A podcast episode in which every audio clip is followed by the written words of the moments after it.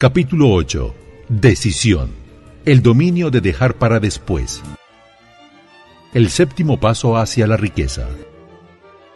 El análisis efectuado sobre más de 25.000 hombres y mujeres que habían experimentado el fracaso comprobó que la falta de decisión era casi siempre el motivo que encabezaba la lista de las 31 grandes causas del fracaso.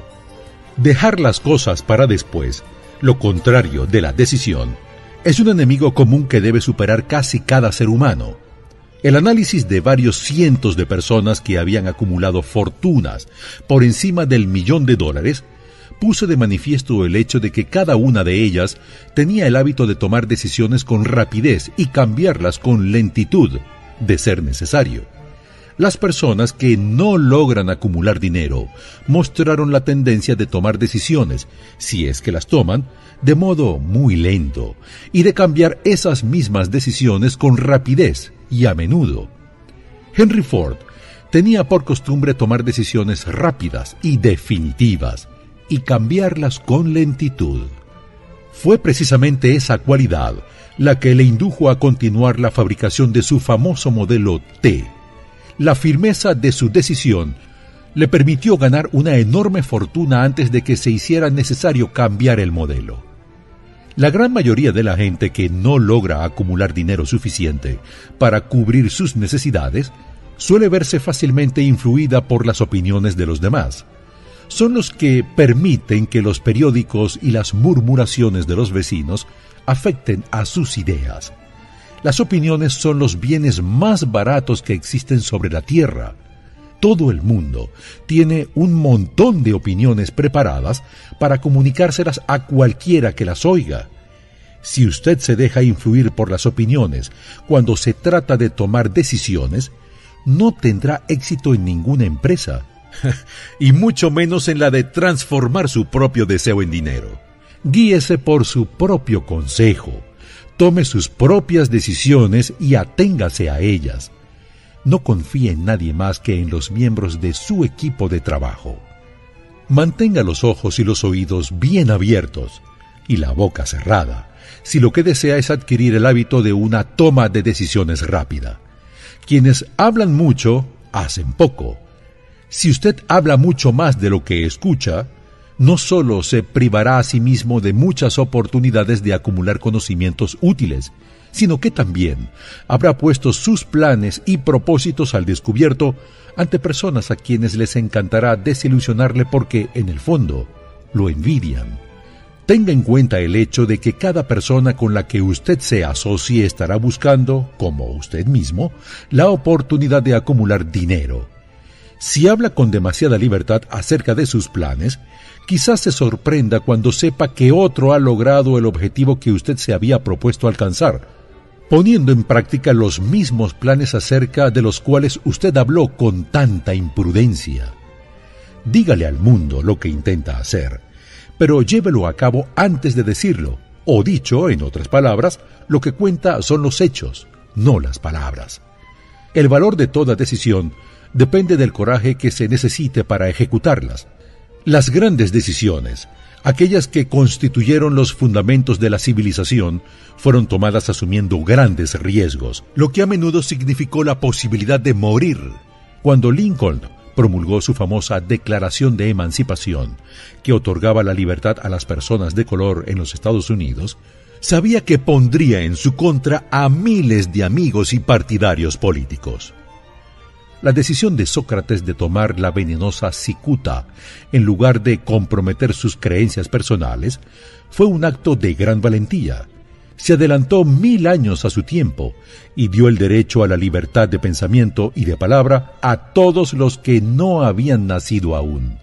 Pero la mayor decisión de todos los tiempos se tomó el 4 de julio de 1776 en Filadelfia, cuando 56 hombres estamparon sus firmas en un documento que, como muy bien sabe usted, aportaría la libertad a los estadounidenses o dejaría a cada uno de los 56 colgados del cuello. Muchos recuerdan la fecha en que esa gran decisión fue tomada y los grandes protagonistas, pero poco sabemos acerca de las fuerzas reales que había detrás de la Declaración de Independencia y ese poder intangible que nos aseguró la libertad, mucho antes de que los ejércitos de Washington llegaran a Yorktown. Revisemos brevemente los acontecimientos. La historia comienza con un incidente ocurrido en Boston el 5 de marzo de 1770. Los soldados británicos andaban por las calles, amenazando a los ciudadanos con su sola presencia.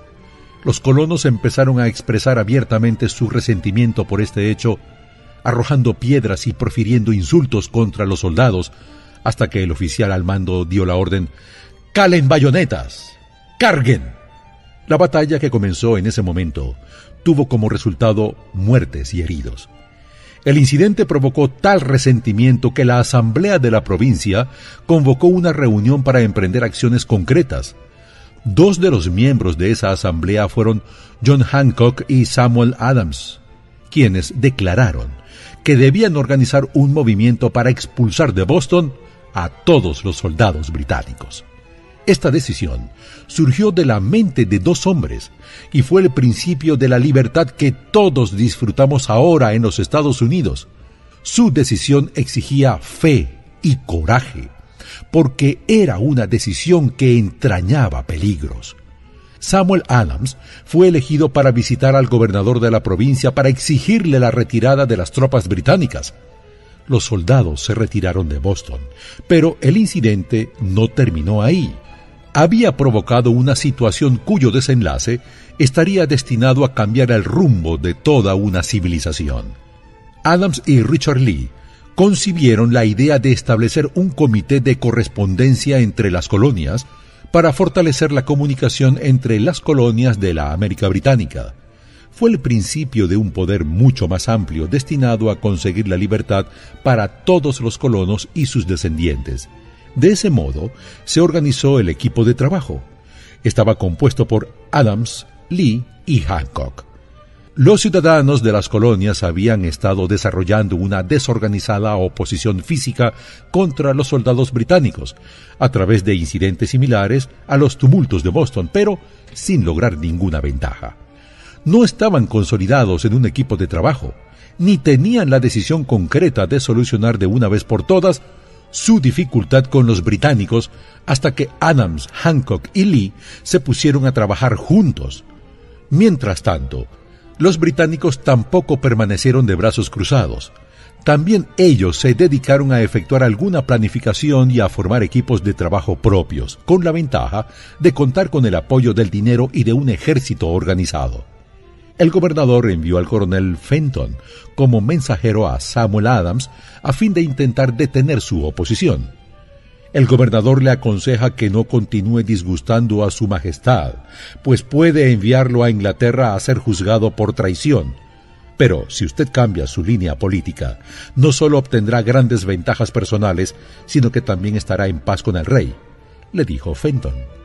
Adams le contestó, Dígale al gobernador que ninguna consideración personal me inducirá a abandonar la justa causa de mi país.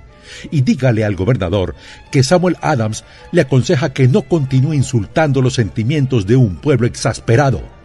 El gobernador, lleno de cólera ante la respuesta de Adams, ofreció perdonar a todos quienes abandonaran sus armas, pero las únicas excepciones del beneficio de tal perdón eran Samuel Adams y John Hancock.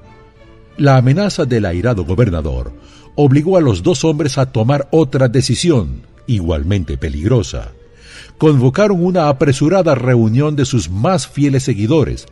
Adams le informó que era imperativo organizar un congreso de los colonos y que nadie abandonaría aquella habitación hasta que se hubiera tomado la decisión de convocar dicho congreso. A este anuncio siguió una gran excitación.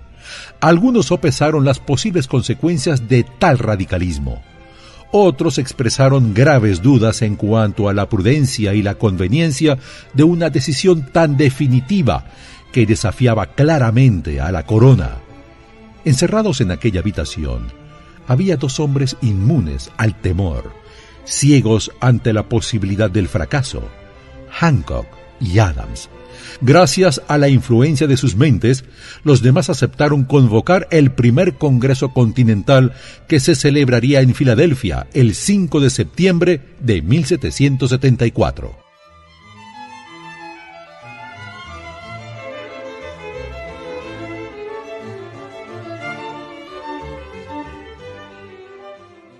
Vale la pena recordar esa fecha. Es mucho más importante que la del 4 de julio de 1776. Si no se hubiera tomado la decisión de convocar un Congreso Continental, tampoco se hubiese llevado a cabo la firma de la Declaración de Independencia. Antes de que la primera reunión del nuevo Congreso se celebrara, otro líder, que se encontraba en otra parte del país, estaba publicando la sucinta exposición de los derechos de la América Británica, se trataba de Thomas Jefferson, de la provincia de Virginia, cuyas relaciones con el representante de la corona en Virginia eran tan tensas como las de Hancock y Adams con su gobernador. Se emitió una orden en contra de Jefferson por alta traición a la corona. Inspirados por la amenaza, él y sus colegas expresaron la frase que se ha hecho clásica desde entonces. Si esto es traición, que sea la mayor de todas. Fueron hombres como estos los que sin poder, sin autoridad, sin ejército y sin dinero, asumieron el destino de las colonias, dando inicio así a la apertura del primer Congreso Continental que continuó reuniéndose. El 7 de junio de 1776, Richard Henry Lee presentó la siguiente moción. Estas colonias unidas son y deben ser, por derecho, estados libres e independientes, absueltos de toda alianza con la corona británica, y que toda conexión política entre ellos y el país del Reino Unido está disuelta, y así debe quedar. Después de días de discusión, Lee volvió a ocupar el estrado de oradores y declaró, que este día feliz dé nacimiento a una república americana que se levante, no para devastar y conquistar, sino para restablecer el reino de la paz y de la ley. El comité trabajó mucho y muy duramente en la redacción de un documento que, cuando fuera aceptado por el Congreso y firmado por cada uno de los congresistas, significaría una condena de muerte para todos los firmantes en el caso de que las colonias perdieran en la lucha que, sin lugar a dudas, estallaría entre ellas y el Reino Unido. El 4 de julio de 1776, Thomas Jefferson se levantó ante la asamblea y sin el menor temor en su voz, leyó el documento con la decisión más trascendental jamás escrita. Cuando en el curso de los acontecimientos humanos se hace necesario que un pueblo disuelva los lazos políticos que lo han conectado con otro y asuma entre los poderes de la tierra el Estado separado e igual al que las leyes divinas y naturales le dan derecho, un respeto decente por las opiniones de la humanidad exige que ese pueblo declare las causas que lo impelen a la separación. Se aprobó el documento y fue firmado por los 56 hombres presentes. Cada uno de ellos ponía en juego su propia vida con la decisión de estampar su firma en aquel papel. Gracias a esa decisión nació una nación, una nación destinada a aportar para siempre a la humanidad el privilegio de tomar sus propias decisiones.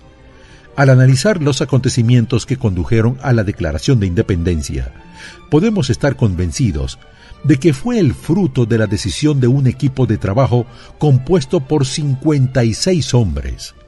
Esa decisión fue lo que aseguró el éxito a los ejércitos de Washington, porque el espíritu de esa decisión estaba en el corazón de cada uno de los soldados que lucharon con él y sirvió como un poder espiritual que no reconoce lo que es el fracaso.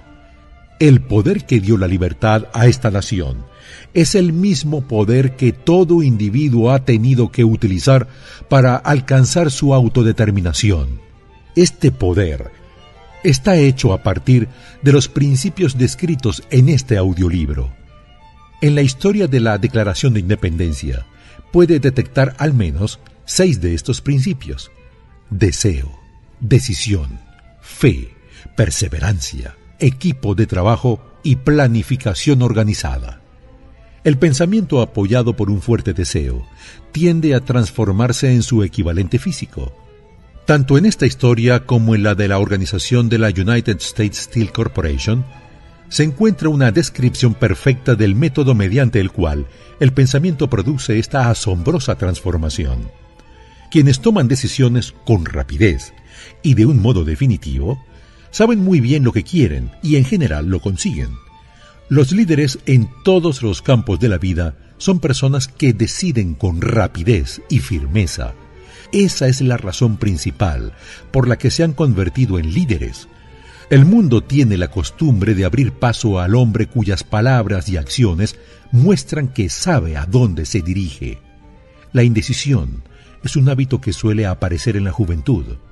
98% de los que trabajan por un salario ocupan los puestos que tienen porque les faltó la firmeza de decisión necesaria para planificar el alcanzar un puesto determinado, así como el conocimiento acerca de cómo elegir al patrono. La firmeza de decisión exige siempre valor los 56 hombres que firmaron la Declaración de Independencia pusieron sus vidas en juego cuando decidieron estampar sus firmas en aquel documento. La persona que tome la firme decisión de conseguir un puesto de trabajo determinado y de que la vida le pague el precio que pide, no pone en juego su vida con esa decisión. Lo único que se juega es su libertad económica. La independencia financiera la riqueza, un negocio deseable o un buen puesto profesional no se encuentra al alcance de la persona que descuida o rechaza la expectativa, la planificación y la exigencia de esas mismas cosas. El que desea obtener riquezas con el mismo espíritu con el que Samuel Adams deseó obtener la libertad para las colonias, seguro que terminará por acumular una gran fortuna.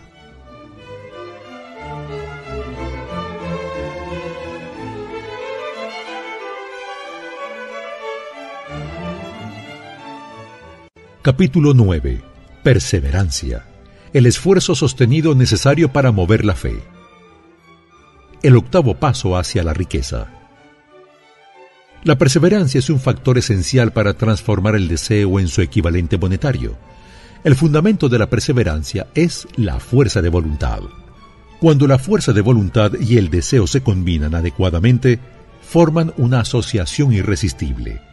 En general, los hombres que acumulan grandes fortunas son conocidos como fríos, incluso a veces como despiadados, pero son malinterpretados.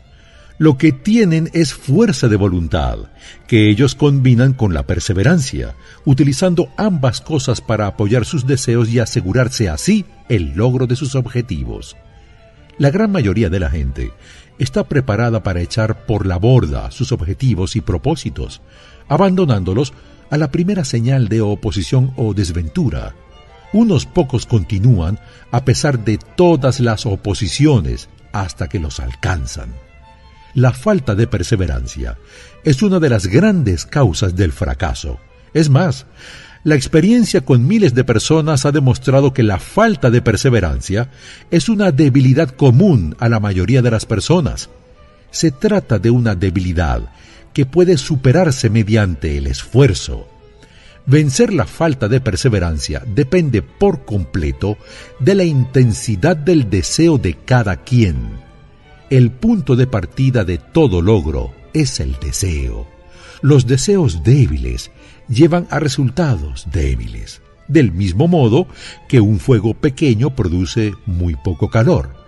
Si le parece que le falta perseverancia, remédielo construyendo en su interior un fuego mucho más fuerte por debajo de sus deseos. Si llega a la conclusión de que su perseverancia es débil, rodéese de un equipo de trabajo y podrá desarrollar la perseverancia a través de los esfuerzos cooperativos de los miembros de ese grupo de personas. Más adelante escuchará instrucciones para el aumento de la perseverancia en los capítulos sobre la autosugestión y la mente subconsciente. ¿Tiende usted a la conciencia del dinero o a la conciencia de la pobreza?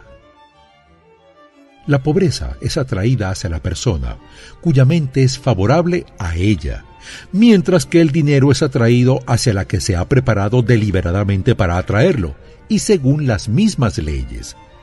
La conciencia de la pobreza se desarrolla sin aplicación consciente de hábitos favorables a la misma. En cambio, la conciencia del dinero se puede crear, a menos que uno haya nacido con ella.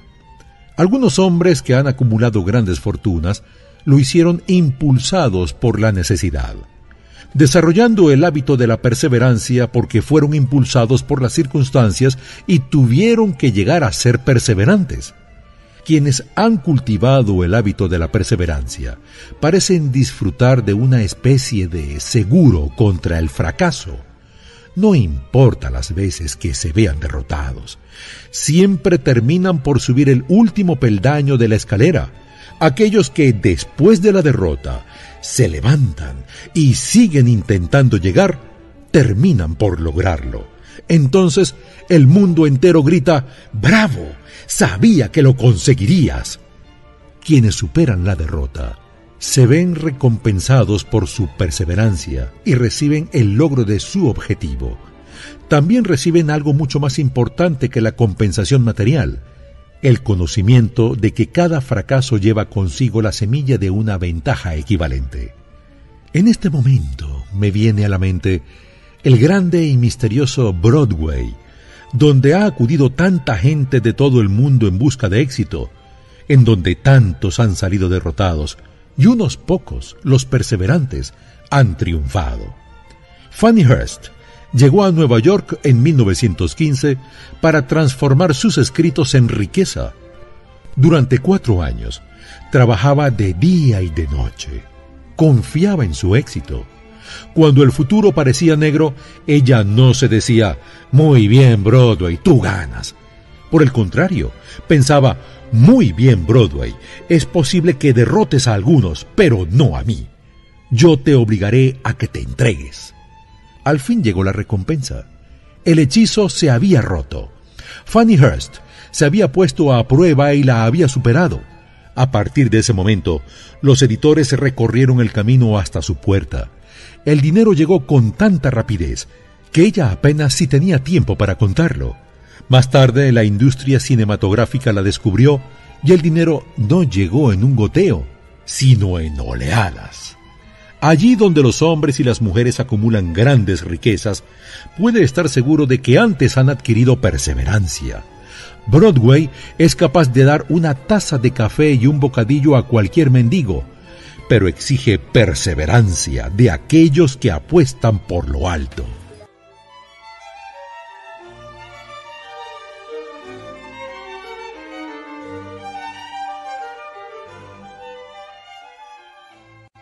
Usted puede entrenarse para ser perseverante. La perseverancia es un estado mental y en consecuencia se puede cultivar. La perseverancia se basa en causas definidas, entre las que se encuentran las siguientes. La definición del propósito, el deseo, la confianza en sí mismo, definición de planes, conocimiento exacto, suponer en lugar de conocer destruye la perseverancia, la cooperación, la fuerza de voluntad y el hábito. Haga un inventario de sí mismo y determine en qué aspecto particular, si es que hay alguno, le falta esa cualidad esencial.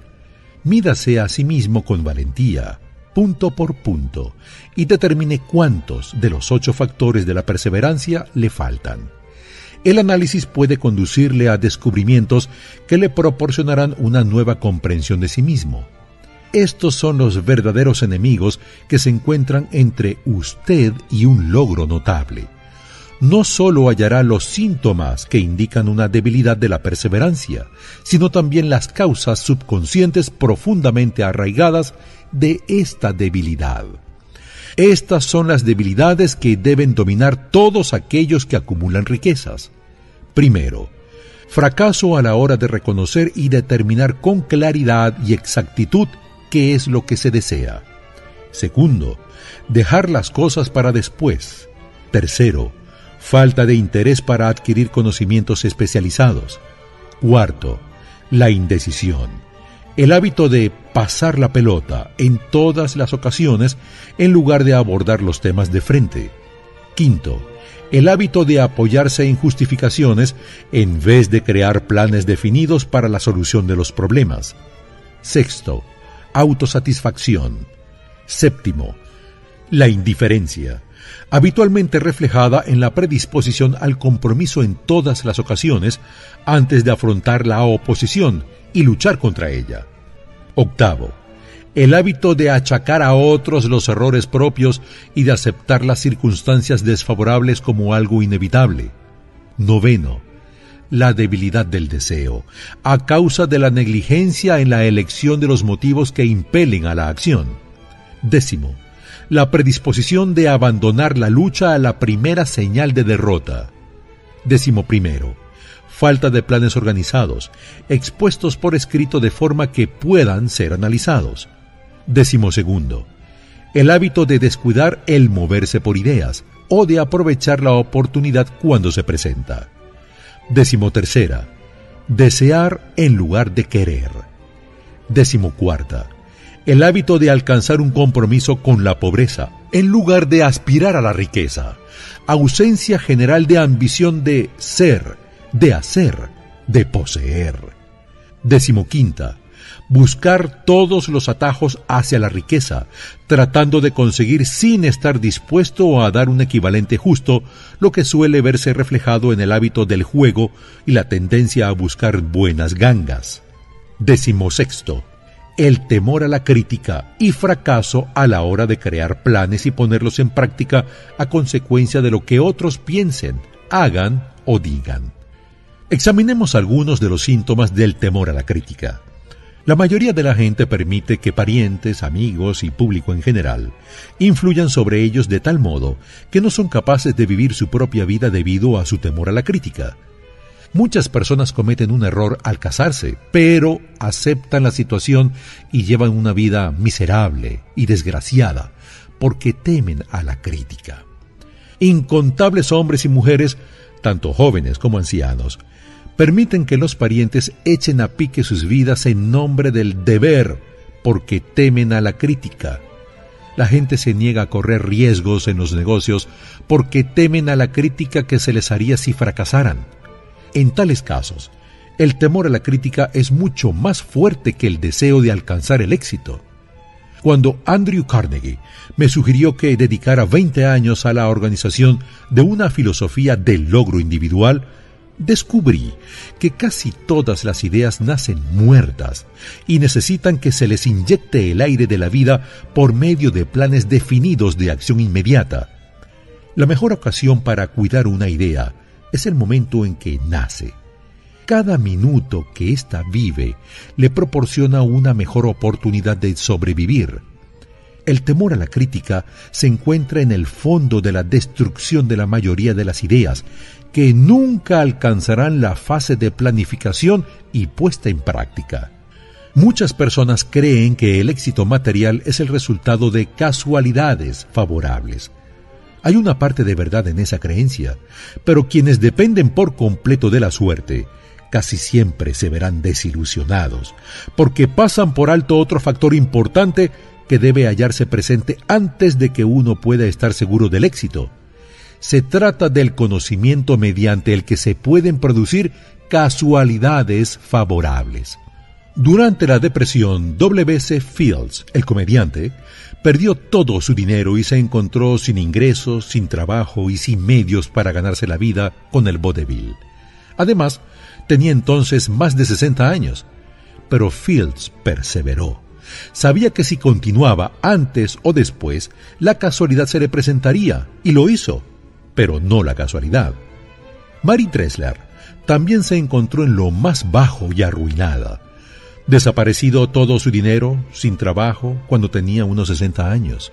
Ella también buscó la casualidad y la encontró.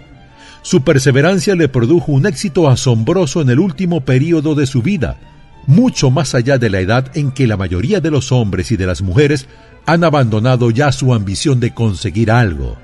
La única casualidad en la que se puede confiar es aquella que uno ha sabido labrarse por sí mismo, y eso es algo que se alcanza mediante la aplicación de la perseverancia. El punto de partida siempre es la definición del propósito. Hay cuatro pasos sencillos que conducen al hábito de la perseverancia. No exigen la posesión de una gran cantidad de inteligencia, ni una cantidad particular de educación, sino tiempo y esfuerzo mínimos. Los pasos necesarios son 1. Un propósito definido apoyado por un ardiente deseo de cumplirlo. 2. Un plan definido, expresado en una acción continua. 3 una mente cerrada a toda influencia y desánimo negativos, incluyendo las sugerencias negativas de parientes, amigos y conocidos. 4. Una alianza amistosa con una persona capaz de animar a uno a seguir adelante con el plan y con el propósito. Estos cuatro pasos son esenciales para el éxito en todos los ámbitos de la vida todo el propósito de los trece principios de esta filosofía consiste en permitirle a uno dar estos cuatro pasos de forma que se conviertan en un hábito. Son los pasos mediante los que uno puede controlar su propio destino económico. Conducen a la libertad y a la independencia de pensamiento, conducen a las riquezas, conducen al poder, la fama y el reconocimiento mundial, garantizan casualidades favorables, convierten los sueños en realidades físicas, conducen al dominio del temor, el desánimo y la indiferencia. Cuando observaba a hombres como Henry Ford, me preguntaba acerca de la perseverancia y las cualidades que otorga a hombres como él. Henry Ford empezó desde abajo y construyó un imperio industrial de enormes proporciones contando al principio con poco más que una gran perseverancia. Thomas Alva Edison, con menos de tres meses de haber asistido a la escuela, se convirtió en el principal inventor mundial y consiguió que la perseverancia se transformara en el fonógrafo, la cámara de cine y la bombilla incandescente, por no referirnos a otro medio centenar de inventos muy útiles. Cuando se lleva a cabo un estudio imparcial de los profetas, los filósofos, los hombres que producen milagros y los líderes religiosos del pasado, se llega a la inevitable conclusión de que la perseverancia, la concentración del esfuerzo y la definición del propósito fueron las grandes fuentes que les permitieron alcanzar sus logros.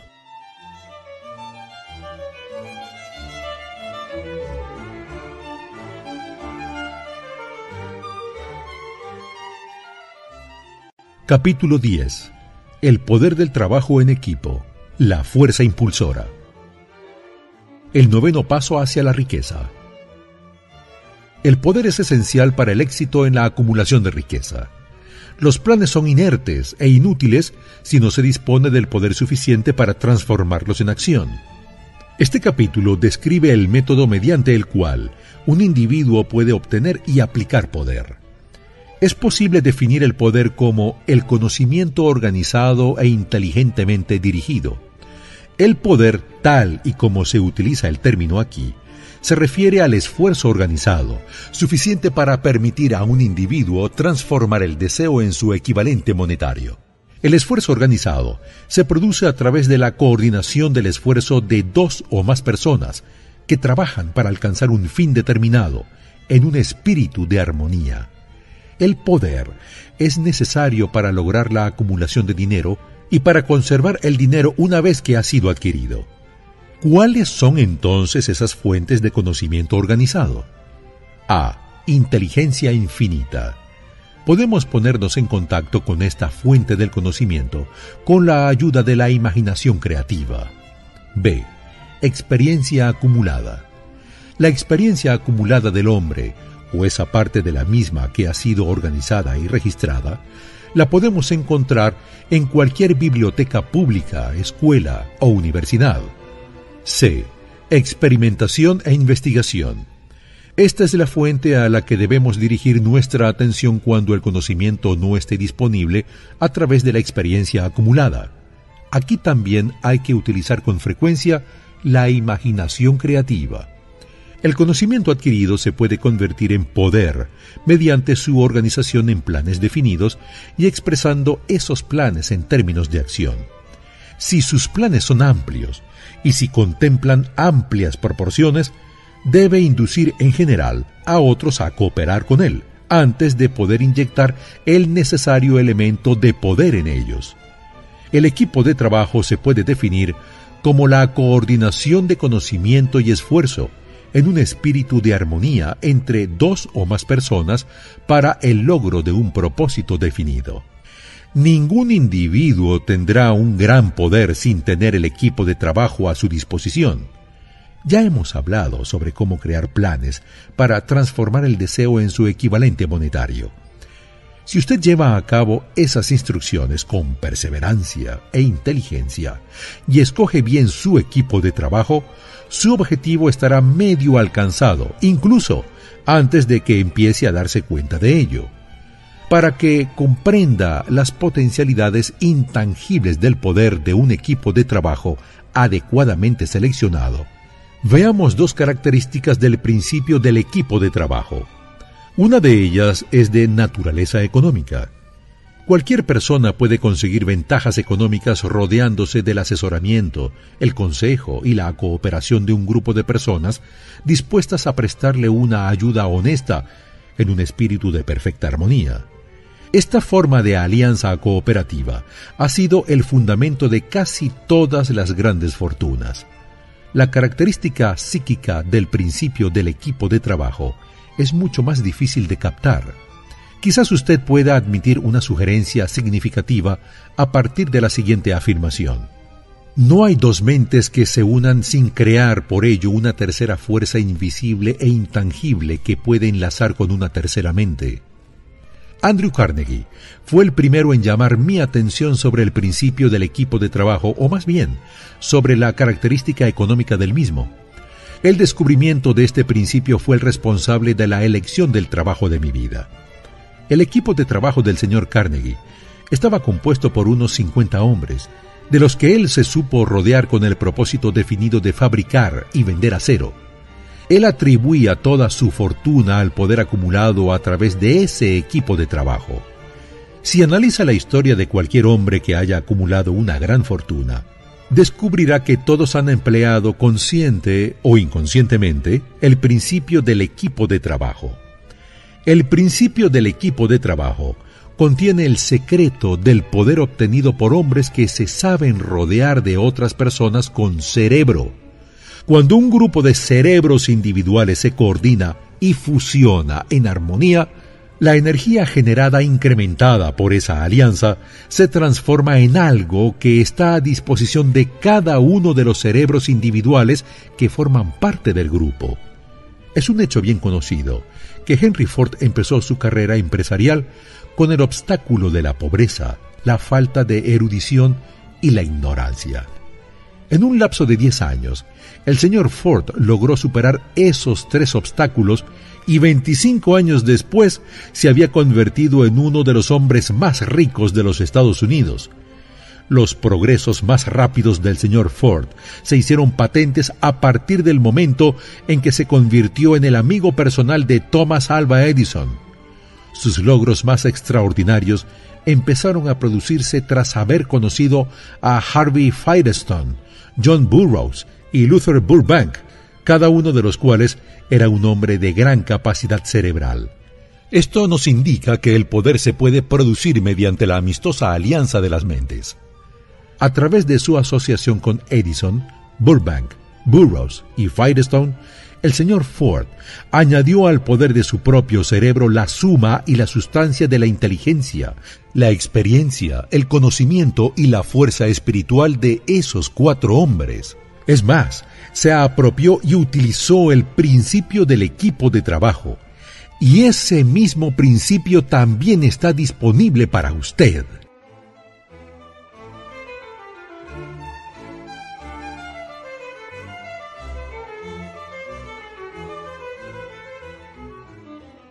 ¿Cómo obtuvo Gandhi su enorme poder? Eso es algo que es posible explicar en pocas palabras. Obtuvo poder al haber sabido inducir a más de 200 millones de personas para que se coordinaran física y mentalmente en un espíritu de armonía para alcanzar un propósito definido.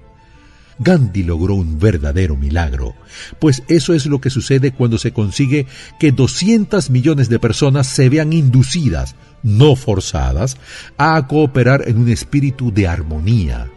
Si usted duda de que eso sea un milagro, intente inducir a dos personas, sean las que fueren, a que cooperen en un espíritu de armonía durante cualquier periodo de tiempo prolongado. Toda persona que dirige una empresa sabe muy bien lo difícil que resulta que los empleados trabajen juntos en un espíritu parecido, aunque solo sea remotamente, a la armonía. La lista de las fuentes principales de las que se puede obtener poder está encabezada por la inteligencia infinita. Cuando dos o más personas se coordinan en un espíritu de armonía y trabajan juntas para alcanzar un objetivo definido, se sitúan a sí mismas, por medio de esa alianza, en posición de absorber poder directamente de la gran reserva universal de la inteligencia infinita. Las otras grandes fuentes de las que es posible obtener el conocimiento necesario para la acumulación de poder no son ni más ni menos fiables que los cinco sentidos del hombre, y todos sabemos que los sentidos no siempre son fiables. En capítulos posteriores se describirán adecuadamente los métodos mediante los que se puede contactar con mayor facilidad con la inteligencia infinita.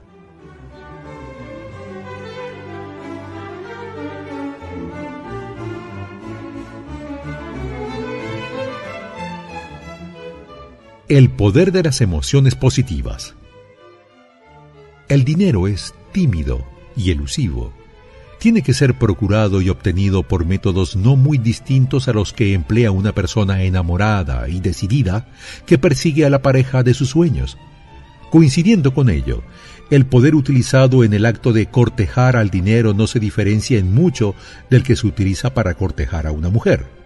Para que ese poder se utilice con éxito en la obtención del dinero, debe ser mezclado con fe, deseo, perseverancia y aplicado mediante un plan, y ese plan debe ser puesto en acción. Imagínese un río. Las emociones positivas del pensamiento forman la corriente que lo lleva a uno hacia la fortuna. En cambio, las emociones negativas van en la corriente que lo lleva a uno hacia la pobreza. La pobreza y la riqueza suelen cambiar de lugar.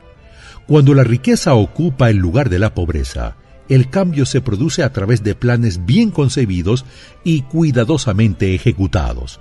La pobreza, en cambio, no necesita de plan alguno, no necesita que la ayuden, porque es enérgica y ruda.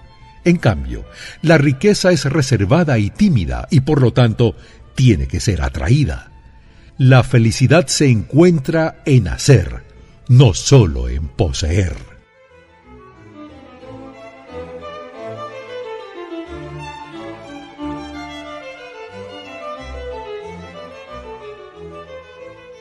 Capítulo 11. El misterio de la transmutación del sexo el décimo paso hacia la riqueza. El significado de la palabra transmutar es, en lenguaje sencillo, el cambio o transferencia de un elemento o forma de energía en otro. La emoción del sexo permite alcanzar un cierto estado mental. Tiene en el fondo de sí misma la posibilidad de tres potencialidades constructivas que son 1. La perpetuación de la humanidad. 2 el mantenimiento de la salud. No tiene parangón como agente terapéutico. 3. La transformación de la mediocridad en genio a través de la transmutación. La transmutación del sexo es fácil y sencilla de explicar. Significa el cambio de la mente desde pensamientos de expresión física a pensamientos de alguna otra naturaleza. El deseo sexual es el más poderoso de los deseos humanos. Cuando los hombres se ven impulsados por él, desarrollan agudeza de imaginación, valor, fuerza de voluntad, perseverancia y habilidad creativa desconocidos para ellos en otras ocasiones. Esta fuerza motivadora cuando es controlada y dirigida hacia otras líneas, conserva todos los atributos mencionados anteriormente, que pueden usarse como poderosas fuerzas creativas en la literatura, en el arte o en cualquier profesión o empresa, incluyendo, desde luego, la acumulación de riquezas. La persona que ha descubierto cómo proporcionar a la emoción sexual una vía de salida a través de alguna forma de esfuerzo creativo puede considerarse muy afortunada. La investigación científica ha puesto de manifiesto los siguientes hechos significativos. 1. Los hombres que han alcanzado mayores logros son aquellos que han desarrollado elevadas naturalezas sexuales, hombres que han aprendido el arte de la transmutación sexual. 2. Los hombres que han acumulado grandes fortunas y alcanzado un reconocimiento destacado en la literatura, el arte, la industria, la arquitectura y las profesiones, fueron motivados por la influencia de una mujer.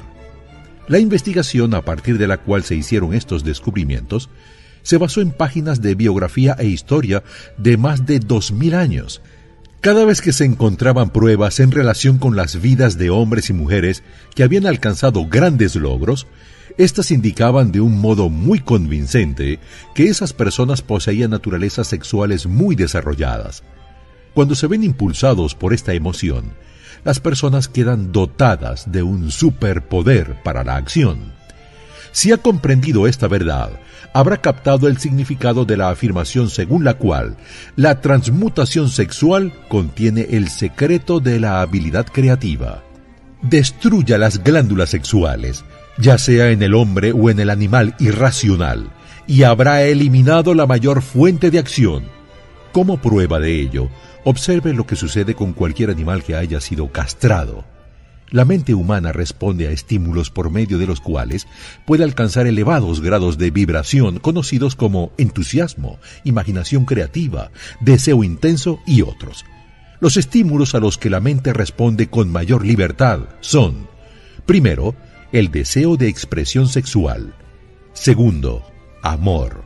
Tercero, un deseo ardiente de alcanzar fama, poder o ganancias financieras, dinero. Cuarto, música. Quinto, amistad entre personas del mismo sexo o con las del sexo opuesto. Sexto, una alianza de equipo de trabajo basada en la armonía de dos personas o más que se alían entre sí para el progreso espiritual o temporal. Séptimo, el sufrimiento mutuo como el experimentado por personas que se ven perseguidas. Octavo, autosugestión. Noveno, temor. Décimo, narcóticos y alcohol. El deseo de expresión sexual se encuentra de primero en la lista de estímulos por ser el que con mayor efectividad conlleva a la acción física. Ocho de los estímulos de esta lista son naturales y constructivos. Dos de ellos son destructivos. El genio se realiza a través del sexto sentido. Se puede definir a un genio como aquel que ha descubierto cómo incrementar la intensidad de pensamiento hasta el punto de poder comunicarse libremente con fuentes de conocimiento no disponibles a través de la proporción ordinaria del pensamiento. La realidad de la existencia del sexto sentido ha sido bastante bien establecida. El sexto sentido es la imaginación creativa. La facultad de la imaginación creativa es algo que la mayoría de la gente no utiliza nunca a lo largo de su vida, y si lo hace suele sucederles por mero accidente. Un número de personas relativamente pequeño utiliza la facultad de la imaginación creativa de forma deliberada y con un propósito premeditado. Quienes utilizan esta facultad voluntariamente y quienes comprenden sus funciones son genios. La facultad de la imaginación creativa es el vínculo directo de unión entre la mente finita del hombre y la inteligencia infinita. Todas las denominadas revelaciones a las que uno se refiere en el ámbito de la religión y todos los descubrimientos de principios básicos o nuevos en el campo de la invención se producen por medio de la facultad de la imaginación creativa. Cuando en la mente de una persona surgen ideas o conceptos a través de un presentimiento o intuición, estos proceden de una o más de estas fuentes. 1. La inteligencia infinita. 2. El subconsciente, donde está almacenada toda impresión sensorial y todo impulso de pensamiento que ha llegado alguna vez al cerebro a través de cualquiera de los cinco sentidos. 3 de la mente de alguna otra persona que acaba de expresar el pensamiento o que esboza o describe la idea o concepto a través del pensamiento consciente. 4. Del almacén subconsciente de la otra persona.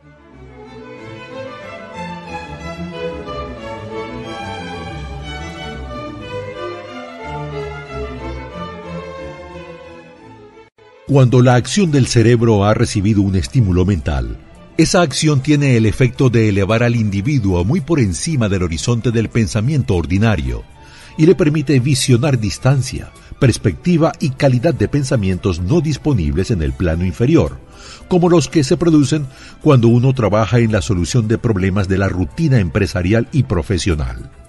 Cuando uno se eleva hasta ese nivel de pensamiento más alto por medio de cualquier forma de estimulación mental, el individuo no se ve atado por ninguno de los estímulos que circunscriben y limitan su visión mientras afronta los problemas de ganar lo suficiente para cubrir las tres necesidades básicas que tiene planteadas, alimento, ropa y cobijo. Se encuentra entonces en un mundo de pensamiento del que se han eliminado con gran efectividad los pensamientos cotidianos y ordinarios. Mientras se encuentra en este plano exaltado del pensamiento, la facultad creativa de la mente obtiene libertad para la acción. Así, se despeja el camino para el sexto sentido. El individuo se vuelve receptivo a ideas que no hubieran acudido a su mente en otras circunstancias. El sexto sentido es la facultad que marca la diferencia entre un genio y un individuo ordinario. Aquello que conocemos como conciencia opera por completo a través de la facultad del sexto sentido. Los grandes artistas, escritores, músicos y poetas llegaron a hacerlo porque adquirieron la costumbre de confiar en esa vocecita silente que nos habla desde dentro a través de la facultad de la imaginación creativa. Se trata de un hecho bien conocido por las personas que poseen una imaginación aguda, el que sus mejores ideas proceden de los denominados presentimientos. La facultad de razonamiento suele resultar defectuosa porque en buena medida se ve guiada por la experiencia acumulada. No todo el conocimiento que uno acumula por medio de la experiencia es exacto. Las ideas recibidas a través de la facultad creativa son mucho más fiables por la sencilla razón de que proceden de fuentes más fiables que cualquier otra que esté disponible para la facultad de razonamiento de la mente. La principal diferencia entre el genio y el inventor ordinario de cachivaches puede hallarse en el hecho de que el primero trabaja a través de su facultad de imaginación creativa, mientras que el chiflado no sabe nada de esa facultad. El inventor científico hace uso tanto de la facultad sintética como de la facultad creativa de la imaginación. Por ejemplo, el inventor científico, cuando empieza un invento, organiza y combina las ideas conocidas o los principios acumulados gracias a la experiencia, empleando para ello su facultad sintética, la facultad de razonamiento. El método que emplea varía con cada individuo, pero este es en esencia el procedimiento. 1. Estimula su mente de modo que funcione en un plano superior al normal. 2.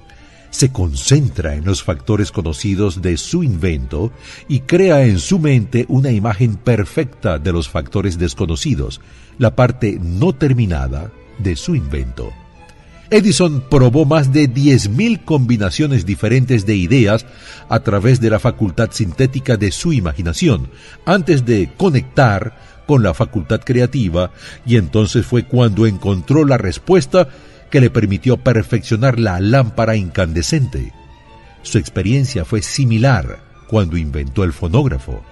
Las páginas de la historia están llenas de casos de grandes líderes cuyos logros se basaron en la influencia de mujeres que despertaron en ellos las facultades creativas de sus mentes a través del estímulo sexual. Napoleón Bonaparte fue uno de ellos. Cuando se sintió inspirado por su primera esposa, Josefina, fue irresistible e invencible. Cuando su juicio o su facultad de razonamiento lo impulsó a dejar de lado a Josefina, empezó a declinar. Su derrota y su destierro en Santa Elena no estaban lejanos. Se podría mencionar a un gran número de hombres que alcanzaron grandes éxitos bajo la estimulante influencia de sus esposas, solo para caer en picada hacia la destrucción cuando el dinero y el poder se les subieron a la cabeza y dejaron de lado a su esposa por otra mujer. Napoleón no fue el único hombre en descubrir que la influencia sexual, procedente de una fuente correcta, es mucho más poderosa que cualquier sustituto de la eficacia que pueda crearse solo por la razón. Entre los más grandes y poderosos estímulos para la mente se encuentra el del sexo. Cuando se la controla y se la transmuta, esta fuerza impulsora es capaz de elevar a los hombres a esa más alta cota de pensamiento que les permite dominar las fuentes de la preocupación y las pequeñas molestias que se interponen en su camino en el plano inferior. Encuentre, si puede, a un solo hombre en toda la historia de la civilización que alcanzara un éxito extraordinario en cualquier campo y que no se viera impulsado por una naturaleza sexual bien desarrollada. La sexualidad es la energía creativa de todos los genios. Nunca ha existido ni existirá un gran líder, constructor o artista al que le falte esa fuerza impulsora del sexo. Espero que nadie malinterprete estas afirmaciones en el sentido de que todos los que poseen una elevada naturaleza sexual son genios. El hombre alcanza solo el estatus de genio cuando estimula su mente de tal forma que puede usar las fuerzas disponibles a través de la facultad creativa de la imaginación. La energía sexual es el principal de los estímulos capaz de producir este ascenso la simple posesión de esa energía no basta para producir un genio. La energía tiene que ser transmutada de un deseo de contacto físico en alguna otra forma de deseo y acción, antes de que lo eleve a uno al estatus de genio.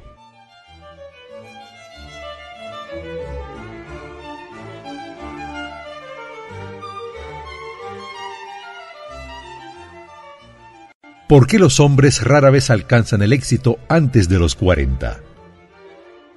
A partir del análisis de más de 25.000 personas, descubrí que los hombres que alcanzan el éxito de una forma destacada rara vez lo hacen antes de cumplir los 40 años y muy a menudo no emprenden su verdadero paso hasta mucho más allá de los 50. Este hecho me resultó tan sorprendente que me impulsó a revisar su causa con mayor cuidado la razón principal es porque la mayoría de los hombres tiende a disipar sus energías a través de una excesiva complacencia en la expresión física de la emoción del sexo. La mayoría de los hombres nunca aprende que la urgencia del sexo tiene otras posibilidades que trascienden con mucho en importancia de la simple expresión física. A la mayoría les viene este descubrimiento después de haber despilfarrado muchos años en un periodo en el que la energía sexual se encuentra en su punto más alto, antes de los 45 o los 50 años. El deseo de expresión sexual es, con gran diferencia, el más fuerte e impulsor de todas las emociones humanas, y por esa misma razón, cuando ese deseo se controla y se transmuta en acción en lugar de en expresión física, puede elevarlo a uno hacia la consecución de grandes logros. En la historia no faltan ejemplos de hombres que alcanzaron el estatus de genio como resultado del uso de estimulantes mentales artificiales, ya sea en forma de alcohol o de narcóticos. Edgar Allan Poe escribió El Cuervo cuando se hallaba bajo la influencia del licor. James Whitcomb Riley escribió lo mejor de su producción literaria hallándose bajo la influencia del alcohol. Robert Burns escribió sus mejores páginas estando intoxicado. Pero recordemos también que muchos de esos hombres terminaron por destruirse a sí mismos. La naturaleza ha preparado sus propios venenos con los que los hombres pueden estimular sus mentes para conectar con esos pensamientos exquisitos y raros que proceden nadie sabe de dónde. Jamás se ha encontrado sustituto alguno satisfactorio de los estimulantes naturales. La gente se ve influida en sus acciones no por la razón, sino por los sentimientos. Las emociones y no la razón fría son las que ponen en movimiento toda la facultad creativa de la mente. y la más poderosa de todas las emociones humanas es el sexo. Hay otros estímulos mentales, algunos de los cuales hemos citado, pero ni uno solo de ellos, ni todos ellos combinados, pueden igualar el poder impulsor del sexo. Un estimulante mental es cualquier fuerza que aumente de forma temporal o permanente la intensidad del pensamiento. Los diez grandes estimulantes descritos con anterioridad son aquellos a los que se recurre con mayor frecuencia. A través de estas fuentes podemos comunicarnos con la inteligencia infinita o penetrar a voluntad en el almacén del subconsciente, ya sea del propio o el de otra persona, un procedimiento que es todo lo que caracteriza al genio. Se ha descrito que los vendedores más eficientes son aquellos que poseen una elevada naturaleza sexual. Esto se debe a un factor de la personalidad conocido como magnetismo personal, que no es más que energía sexual. Las personas de elevada naturaleza sexual poseen siempre una gran reserva de magnetismo. Esta fuerza vital puede ser utilizada como un elemento de gran ventaja en las relaciones entre las personas. Es posible comunicar esa energía a los demás a través de los siguientes medios. 1. El apretón de manos. El contacto de la mano indica al instante la presencia de magnetismo o la ausencia de éste. 2. El tono de voz. El magnetismo o la energía sexual es el factor capaz de colorear la voz o hacerla musical y encantadora. 3. Postura y porte del cuerpo. Las personas de elevada naturaleza sexual se mueven con energía, gracia y facilidad. 4. Las vibraciones de pensamiento. Las personas de elevada naturaleza sexual mezclan la emoción del sexo con sus pensamientos o pueden hacerlo así a voluntad y, de este modo, influyen sobre quienes le rodean. 5. Adorno del cuerpo. Las personas de elevada naturaleza sexual suelen ser muy cuidadosas en cuanto a su apariencia física. Las personas a las que les falta energía sexual nunca llegan a ser entusiastas ni inspiran entusiasmo, y este es uno de los requisitos más importantes de todo vendedor, sin que importe lo que venda.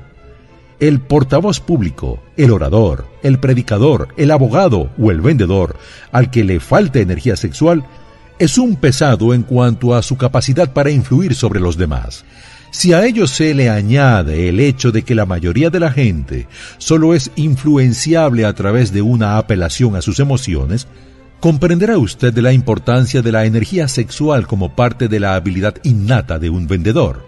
Los buenos vendedores lo son porque transmutan, consciente o inconscientemente, la energía del sexo en entusiasmo de ventas en esta afirmación se puede encontrar una sugerencia muy práctica en cuanto al verdadero significado de lo que es la transmutación sexual. La transmutación de la energía sexual exige más fuerza de voluntad de la que la persona ordinaria dispone para este propósito. Aquellos a quienes les resulta difícil reunir la fuerza de voluntad suficiente para la transmutación pueden adquirir esta habilidad gradualmente. Aunque eso requiere fuerza de voluntad, la recompensa que se obtiene con esta práctica hace que el esfuerzo valga la pena. Mencioné antes que un individuo raras veces inicia un esfuerzo altamente creativo en un campo determinado antes de la edad de los 40 años. El hombre medio alcanza el período de su mayor capacidad para crear entre los 40 y los 60 años. Estas afirmaciones se basan en análisis de miles de hombres y mujeres que han sido observados con todo cuidado deberían ser estimulantes para todos aquellos que no han logrado llegar a donde querían antes de los 40 años, así como para quienes se sienten asustados a medida que se aproximan a los 40 y ya se sienten viejos. Por regla general, los años que median entre los 40 y los 50 suelen ser los más fructíferos. El hombre debería aproximarse a esa edad no con temeroso temblor, sino con esperanza y ávida expectativa. Entre los 30 y los 40, el hombre empieza a aprender, si es que aprende alguna vez, el arte de la transmutación del sexo. Este descubrimiento suele ser accidental, y el que lo descubre suele ser totalmente ajeno a su descubrimiento. es posible que observe que su poder de logros ha aumentado hacia la edad de 35 años o 40, pero en la mayor parte de los casos, no está familiarizado con la causa que ha producido ese cambio. Esa naturaleza empieza a armonizar las emociones del amor y el sexo en el individuo entre los 30 y los 40 años, de tal modo que la persona puede usar esas grandes fuerzas y aplicarlas unidas como estímulos para la acción. El sexo por sí solo es un poderoso estímulo para la acción, pero sus fuerzas son como las de un ciclón y a menudo resultan incontrolables, cuando la emoción del amor empieza a mezclarse con la emoción del sexo, el resultado es la calma de propósito, la adopción de la postura, la exactitud del juicio y el equilibrio.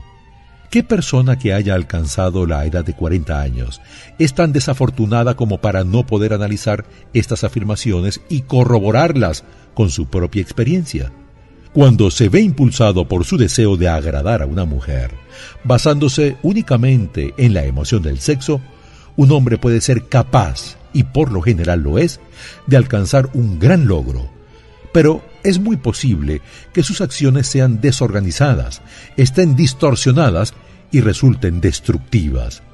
Cuando se ve impulsado por su deseo de agradar a una mujer, basándose únicamente en la motivación del sexo, un hombre es capaz de robar, engañar e incluso de asesinar.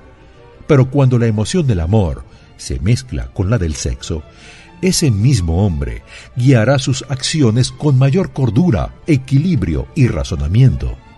El amor, el romanticismo y el sexo son emociones capaces de impulsar a los hombres a alcanzar alturas de superlogros.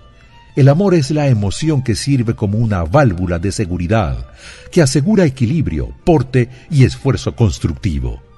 Cuando estas tres emociones se combinan, son capaces, por sí solas, de elevarlo a uno a la altura de un genio.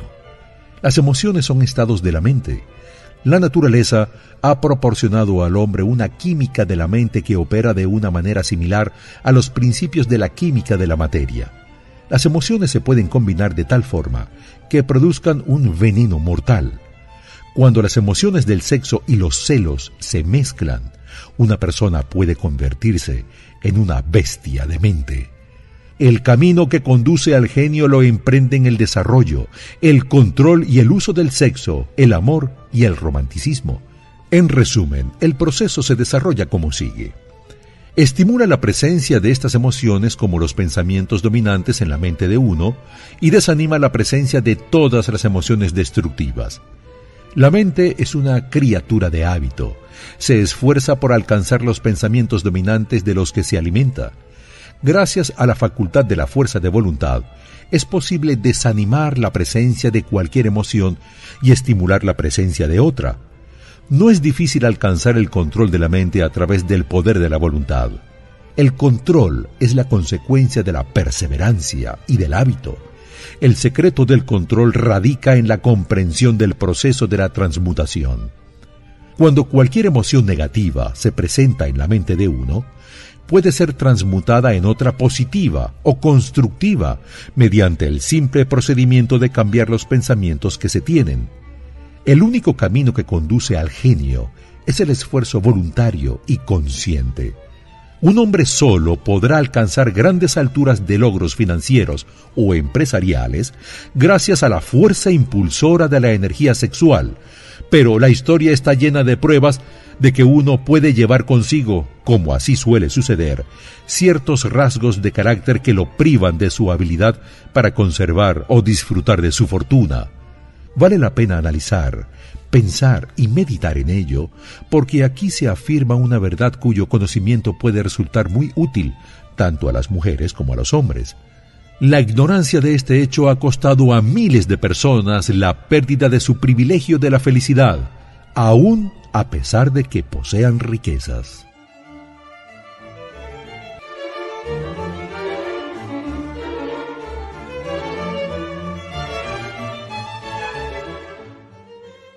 Quien ama de veras nunca puede perder por completo.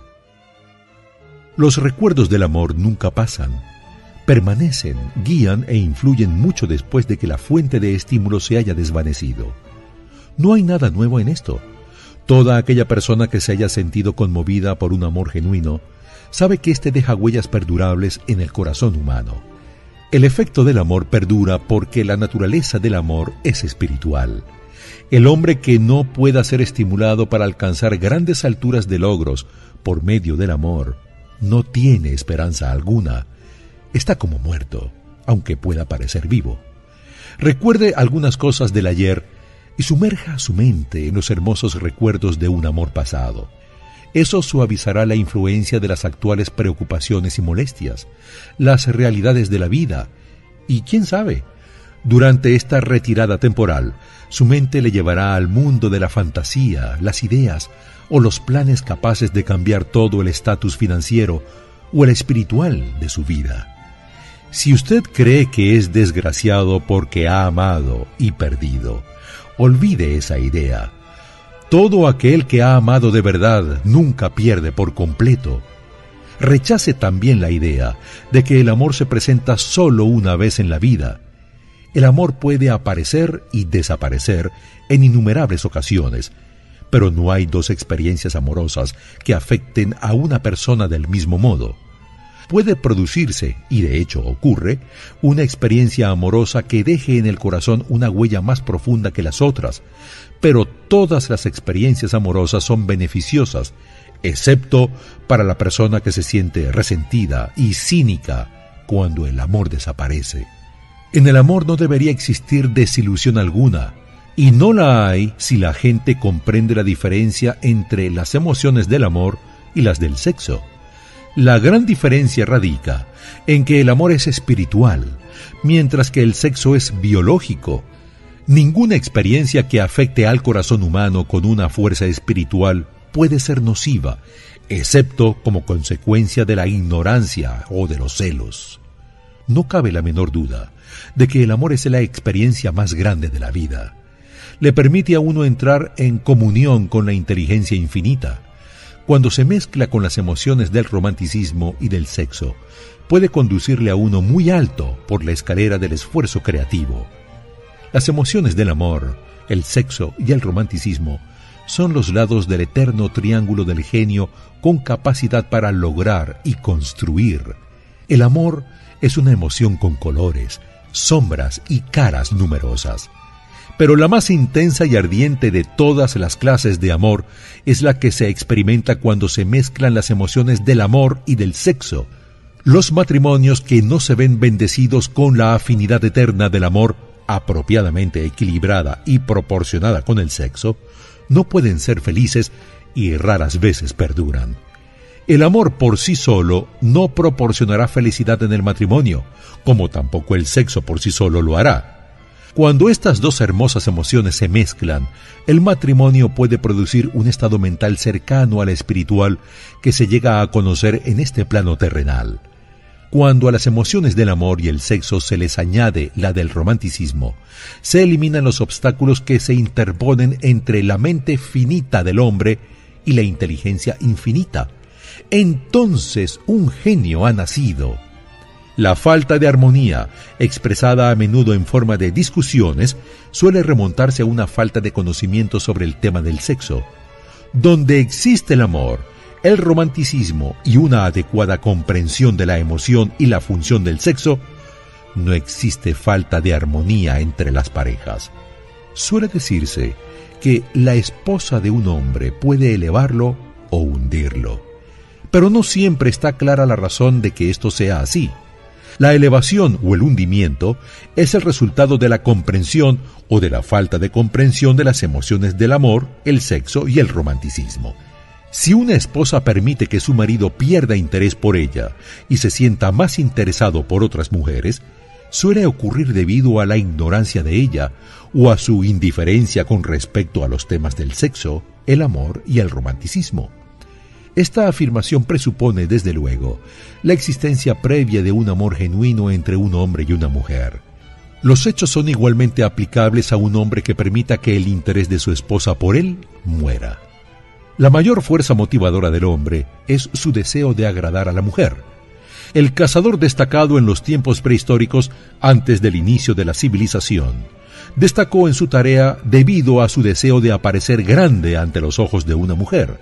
La naturaleza del hombre no ha cambiado nada en ese aspecto. El cazador de hoy en día no vuelve a casa con pieles de animales salvajes, sino que indica su deseo de obtener el favor de la mujer suministrándole ropas exquisitas, automóviles y riqueza. El hombre experimenta el mismo deseo por agradar a la mujer que experimentaba antes de los albores de la civilización. Lo único que ha cambiado en él es su método de agradar. Los hombres que acumularon grandes fortunas y alcanzaron grandes alturas de poder y fama lo hicieron así para satisfacer sobre todo su deseo de agradar a la mujer. Si se sacara a las mujeres de sus vidas, las grandes riquezas serían inútiles para casi todos los hombres. Ese deseo inherente del hombre por agradar a la mujer es lo que proporciona a ésta el poder de elevar o de hundir a un hombre. La mayoría de los hombres no admite que las mujeres que prefieren influyen en ellos con gran facilidad, porque una de las características de la naturaleza del hombre consiste en desear ser reconocido como el más fuerte de la especie.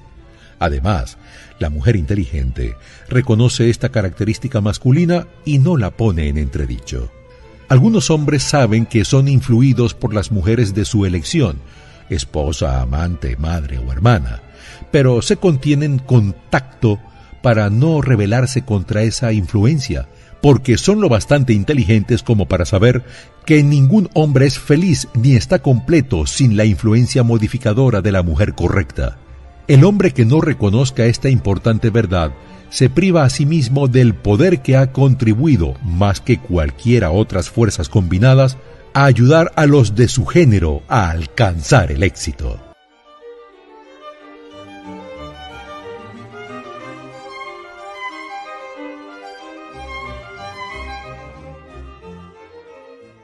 Capítulo 12.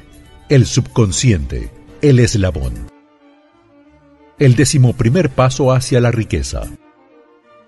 El subconsciente es un campo de conciencia en el que todo impulso de pensamiento que alcanza la mente consciente, a través de cualquiera de los cinco sentidos, se ve clasificado y registrado, y del que se pueden recordar o retirar los pensamientos. Cualquier plan, pensamiento o propósito que se desee transformar en su equivalente físico o monetario puede plantarse a voluntad en el subconsciente. Este actúa primero sobre los deseos dominantes que se han mezclado con sensaciones emocionales, tales como la fe. El subconsciente funciona de día y de noche. La mente subconsciente utiliza las fuerzas de la inteligencia infinita para disponer del poder con el que transforma voluntariamente los deseos de una persona en su equivalente monetario, empleando siempre los medios más prácticos con los que pueda lograrse este fin. No se puede controlar por completo la mente subconsciente, pero sí es posible transmitirle cualquier plan, deseo o propósito que se desee transformar en una forma concreta. Existen numerosas evidencias que aprueban la creencia de que el subconsciente es el vínculo de conexión entre la mente finita del hombre y la inteligencia infinita. El subconsciente es el intermediario a través del cual se pueden utilizar a voluntad las fuerzas de la inteligencia infinita. El subconsciente contiene el proceso secreto por el que se modifican y se cambian los impulsos mentales para constituir su equivalente espiritual es el medio a través del cual se puede transmitir la oración a la fuente capaz de contestar a esa misma oración. Los trece principios son los estímulos con los que se adquiere la habilidad de alcanzar e influir sobre su subconsciente. El subconsciente no permanece ocioso. Si no logra plantar deseos en él, entonces se alimenta de pensamientos que le llegan como resultado de su propia negligencia usted vive a diario, en medio de toda clase de impulsos del pensamiento que llegan a su mente subconsciente, incluso sin su conocimiento. Algunos de esos impulsos son negativos, mientras que otros son positivos. usted debe tratar de cerrar el flujo de los impulsos negativos y ayudar a influir voluntariamente sobre su subconsciente por medio de impulsos positivos de deseo. Una vez que haya logrado esto, poseerá la clave que le abra la puerta a su subconsciente. Todo aquello que el hombre crea empieza con un impulso del pensamiento. Los impulsos pueden ser transformados en planes por medio de la ayuda de la imaginación. Cuando está bajo control, esa imaginación se puede utilizar para la creación de planes o propósitos. Todos los impulsos del pensamiento que tienden a la transformación en su equivalente físico y que se plantan voluntariamente en la mente subconsciente tienen que pasar antes a través de la imaginación y mezclarse allí con la fe, la introducción de la fe en un plano propósito, con la intención de su sumisión a la mente subconsciente, solo puede hacerse a través de la imaginación. A partir de estas afirmaciones, observará usted que el uso voluntario del subconsciente exige la coordinación y aplicación de todos los principios. El subconsciente puede verse más influido por impulsos de pensamiento cuando están mezclados con una emoción. Es un hecho bien conocido que las emociones gobiernan a la mayoría de la gente. Por ello, es esencial familiarizarse con las emociones más importantes. Existen siete grandes emociones positivas y siete grandes emociones negativas. Las negativas se inyectan voluntariamente en los impulsos del pensamiento, mientras que las positivas tienen que ser inyectadas a través de la disciplina de la autosugestión en los impulsos del pensamiento. Describamos las siete grandes emociones positivas y las siete grandes emociones negativas, para que usted utilice las positivas y evite las negativas cuando transmita instrucciones a su subconsciente. Las siete grandes emociones positivas son el deseo, la fe, el amor, el sexo, el entusiasmo, el romanticismo y la esperanza. Estas son las emociones positivas más poderosas y las que se utilizan con mayor frecuencia en el esfuerzo creativo. Si domina estas siete emociones mediante el uso, las otras emociones positivas estarán también a su disposición cuando las necesite. Las siete grandes emociones negativas que deben evitarse son el temor, los celos, el odio, la venganza, la avaricia, la superstición y la ira. La mente no puede verse ocupada por emociones positivas y negativas al mismo tiempo. En cada momento, unas u otras tienen que dominar. Entonces debemos asegurarnos que las emociones positivas constituyan la influencia dominante de nuestra mente. Para ello, adquiera el hábito de aplicar y utilizar las emociones positivas y así las negativas ya no podrán penetrar en ella. Cualquiera puede desear riquezas y la mayoría de la gente las desea, pero solo unos pocos saben que los únicos medios fiables de acumular riqueza son mediante un plan definido, además de un ardiente deseo de alcanzar la riqueza.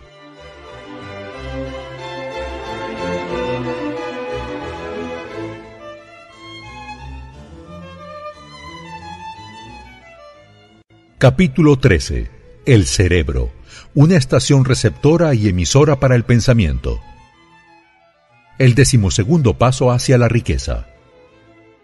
Hace años, trabajé con el ya fallecido Dr. Alexander Graham Bell y con el Dr. Elmer R. Gates y observé que todo cerebro humano es tanto una estación receptora como emisora para la vibración del pensamiento. Al igual que la radiodifusión, el cerebro humano es capaz de captar las vibraciones de pensamiento que están siendo emitidas por otros cerebros. Comparemos esto con la descripción de la imaginación creativa, que es el aparato receptor del cerebro que recibe los pensamientos emitidos por los cerebros de los demás. Funciona como la agencia de comunicación entre la mente consciente o razonadora de la persona y las cuatro fuentes de las que uno puede recibir estímulos de pensamiento. Cuando se ve estimulada, la mente se hace más receptiva al pensamiento que le llega por medio de las fuentes exteriores. Este proceso de elevación se produce a través de las emociones positivas o también de las emociones negativas. La emoción del sexo encabeza la lista de las emociones humanas, al menos en cuanto a su intensidad y fuerza impulsora se refiere. El cerebro que ha sido estimulado por la emoción del sexo funciona a mucha más velocidad que cuando esa emoción está inactiva o ausente. El resultado de la transmutación del sexo es el aumento del pensamiento hasta un nivel tan elevado que la imaginación creativa es altamente receptiva a las ideas. Por otro lado, cuando el cerebro funciona a una velocidad rápida, no solo atrae pensamientos e ideas emitidas por otros cerebros, sino que proporciona a los propios pensamientos ese mismo sentimiento que es esencial para que el subconsciente capte los pensamientos y actúe sobre ellos. El manejo de su mente es un procedimiento relativamente sencillo. Solo ha de tener en cuenta tres principios el subconsciente, la imaginación creativa y la autosugestión. Ya hemos descrito los estímulos por medio de los cuales se ponen en acción estos tres principios, y debe recordar que el procedimiento empieza con el deseo. Las fuerzas más grandes son intangibles. A lo largo de todo el tiempo transcurrido, el hombre ha dependido en exceso de los sentidos físicos y ha limitado su conocimiento al de las cosas físicas que podía ver, tocar, pesar y medir. Pero ahora estamos aprendiendo acerca de las fuerzas intangibles del mundo que nos rodea. Quizá ese el otro yo es mucho más poderoso que el yo físico que vemos cuando nos miramos en un espejo. El hombre a pesar de su cultura y de su educación, comprende muy poco o nada acerca de la fuerza intangible del pensamiento, la mayor de todas las intangibles. Se sabe relativamente poco acerca del cerebro físico y su vasta red de intrincada maquinaria a través de la cual se traslada el poder del pensamiento para convertirse en su equivalente material.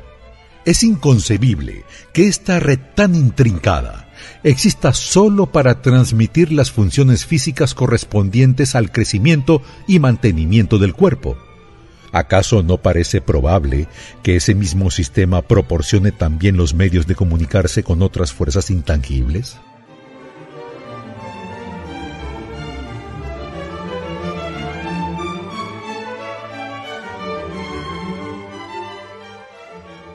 ¿Qué es la telepatía?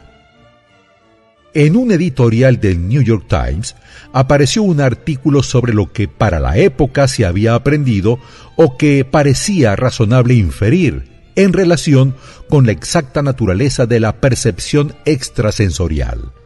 Como resultado de los experimentos del profesor Ryan, el autor de los estudios, algunos científicos creen ahora muy probable la existencia de la telepatía y de la clarividencia a varios perceptores se les pidió que citaran tantas cartas de un mazo como pudieran sin mirarlas y sin tener acceso sensorial alguno a ellas.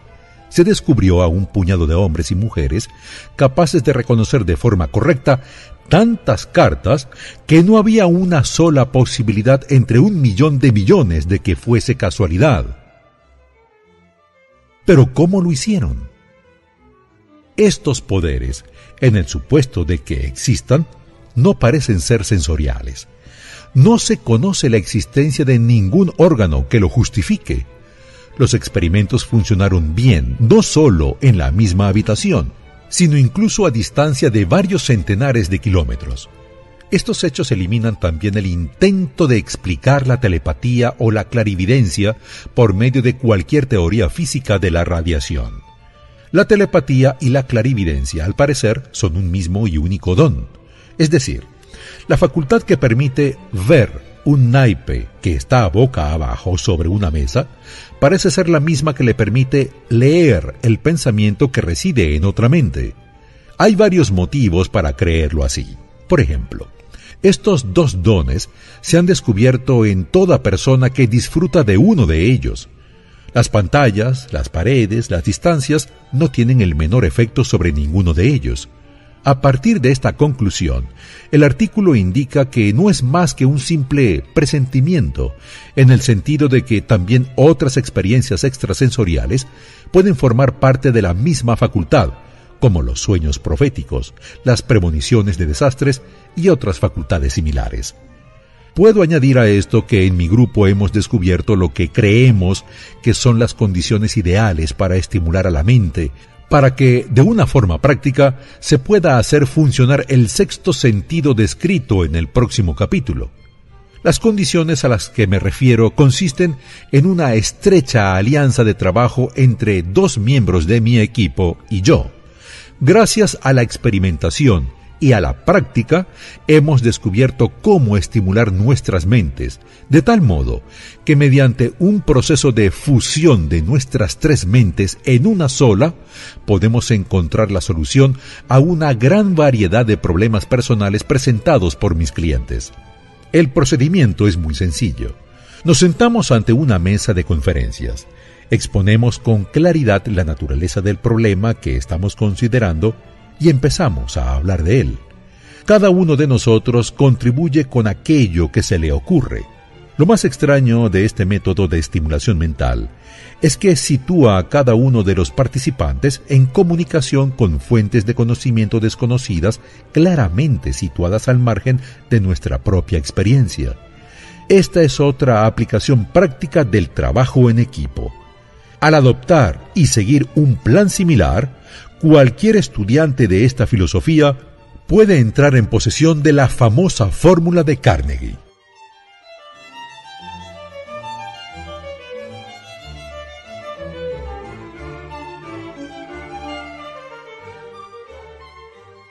Capítulo 14. El sexto sentido. La puerta del templo de la sabiduría. El decimotercer paso hacia la riqueza. Se trata del sexto sentido. A través de él, la inteligencia infinita puede comunicarse a voluntad con el individuo sin ningún esfuerzo ni exigencia por parte de éste. Este principio constituye la cumbre de esta filosofía solo puede ser asimilado, comprendido y aplicado una vez que se hayan dominado los otros doce principios. El sexto sentido es esa porción de la mente subconsciente a la que nos hemos referido como imaginación creativa, a través del cual las ideas, los planes y los pensamientos surgen en la mente. A veces, estos destellos son denominados presentimiento, intuición o inspiración.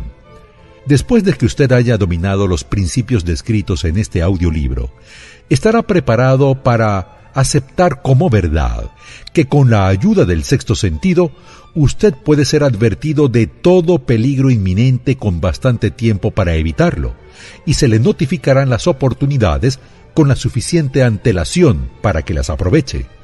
El sexto sentido acude en su ayuda, y si usted sabe desarrollarlo y aprovecharlo, siempre tendrá a su lado un ángel guardián que le abrirá la puerta de entrada al templo de la sabiduría en todo momento.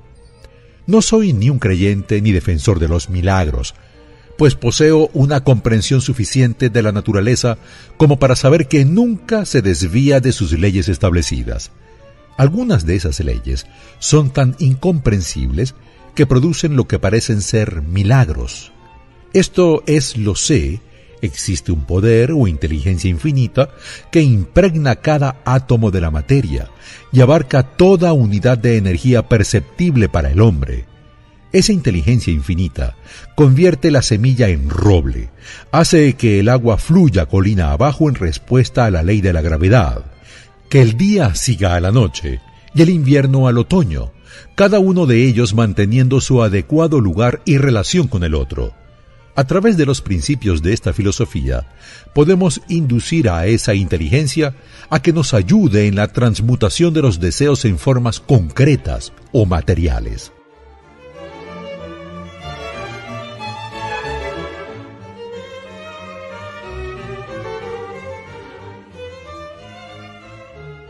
Deje que los grandes hombres le den forma a su vida. Nunca me he despojado por completo de este hábito de admirar a los héroes. Mi experiencia me ha enseñado que lo mejor que se puede hacer para ser en verdad grande es emular a los grandes, en sentimientos y acciones. Mucho antes de que hubiera dicho una sola palabra para ser grabada, o me hubiera dedicado a pronunciar un discurso en público, adquirí el hábito de reconfigurar mi propio carácter tratando de imitar a los nueve hombres cuyas vidas y obra me parecieron más impresionantes. Esos nueve hombres fueron Emerson, Paine, Edison, Darwin, Lincoln, Burbank, Napoleón, Ford y Carnegie.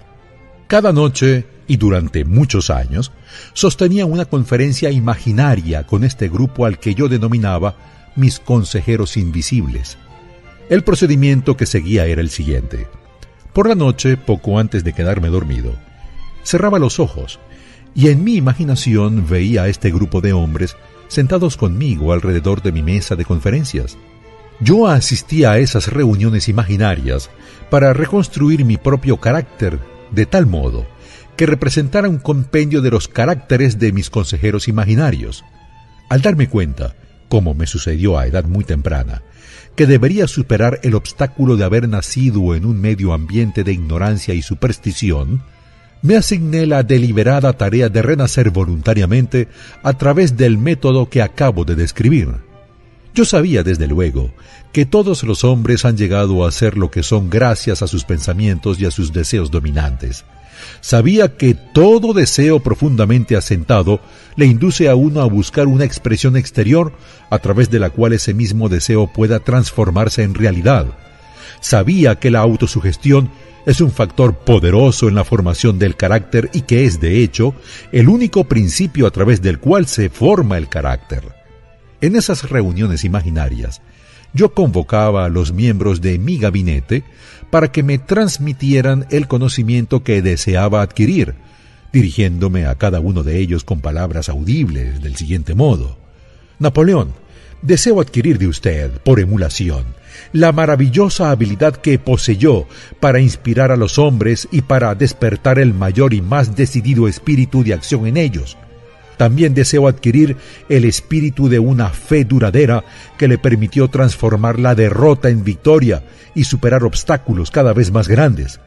Señor Darwin, deseo adquirir de usted la maravillosa paciencia y la habilidad para el estudio de la causa y el efecto, sin desviación ni prejuicio tan ejemplificadas por usted en el campo de las ciencias naturales. Señor Lincoln, Deseo introducir en mi propio carácter el agudo sentido de la justicia, el incansable espíritu de la paciencia, el sentido del humor, la comprensión humana y la tolerancia que fueron sus características más distinguidas, y así sucesivamente con cada uno de mis nueve héroes. Cada uno de estos nueve hombres desarrolló características individuales que me sorprendían. Por ejemplo, Lincoln tenía la costumbre de llegar siempre tarde, para luego entrar de una forma solemne donde era esperado. Siempre llevaba una expresión de seriedad en el rostro. Raras veces le veían sonreír. Eso no era cierto en lo que se refería a los demás. Burbank y Payne se enfrascaban a menudo en conversaciones burlonas que a veces parecían conmocionar a los otros miembros del gabinete. En cierta ocasión Burbank llegó tarde al hacer su entrada apareció lleno de entusiasmo y explicó que se había retrasado debido a un experimento que estaba realizando y con el que confiaba poder hacer crecer manzanas de cualquier clase de árbol. Payne se burló de él, recordándole que fue precisamente una manzana la que dio lugar a todos los problemas existentes entre el hombre y la mujer. Darwin intervino cordial y sugirió a Payne que se dedicara a vigilar a las serpientes pequeñas cuando acudiera al bosque en busca de manzanas, pues aquellas tenían la costumbre de desarrollarse hasta convertirse en serpientes grandes. Emerson observó, si no hay serpientes, no hay manzanas, a lo que Napoleón afirmó, si manzanas no hay estado. Sigo considerando las reuniones de mi gabinete como puramente imaginarias, pero me siento con derecho a sugerir que aun cuando los miembros de mi gabinete sean ficticios y esas reuniones existan solo en mi propia imaginación, han configurado en mí un aprecio por la verdadera grandeza, han estimulado mi comportamiento creativo y han sido siempre la expresión de un pensamiento honesto. Los seres humanos reciben un conocimiento exacto a través de fuentes que son distintas a los sentidos físicos que habitualmente llamamos presentimientos. En general, Tal conocimiento se recibe cuando la mente se halla bajo la influencia de un estímulo extraordinario. Cualquier emergencia que despierte las emociones y haga que el corazón empiece a latir con mayor rapidez de lo normal puede poner el sexto sentido en acción, y así sucede en general. Durante mis reuniones con mis consejeros invisibles, siento que mi mente se muestra más receptiva a ideas, pensamientos y conocimientos que me llegan a través del sexto sentido. Ha habido un gran número de ocasiones en las que me he enfrentado a situaciones de emergencia, algunas tan graves que mi vida llegó a correr verdadero peligro y en las que me he visto milagrosamente guiado hacia la superación de esas dificultades, gracias a la influencia de mis consejeros invisibles. En años más recientes, mi experiencia ha adquirido una tendencia distinta. Ahora acudo a mis consejeros invisibles para consultarles cada problema difícil con el que debo enfrentarme, ya sea propio o de mis clientes.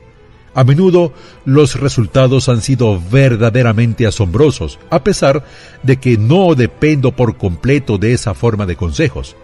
El sexto sentido no es algo que uno pueda quitarse y ponerse a voluntad.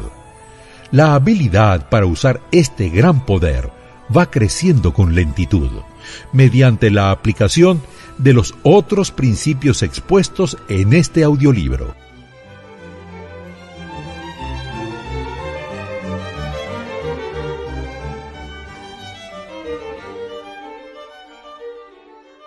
Capítulo 15.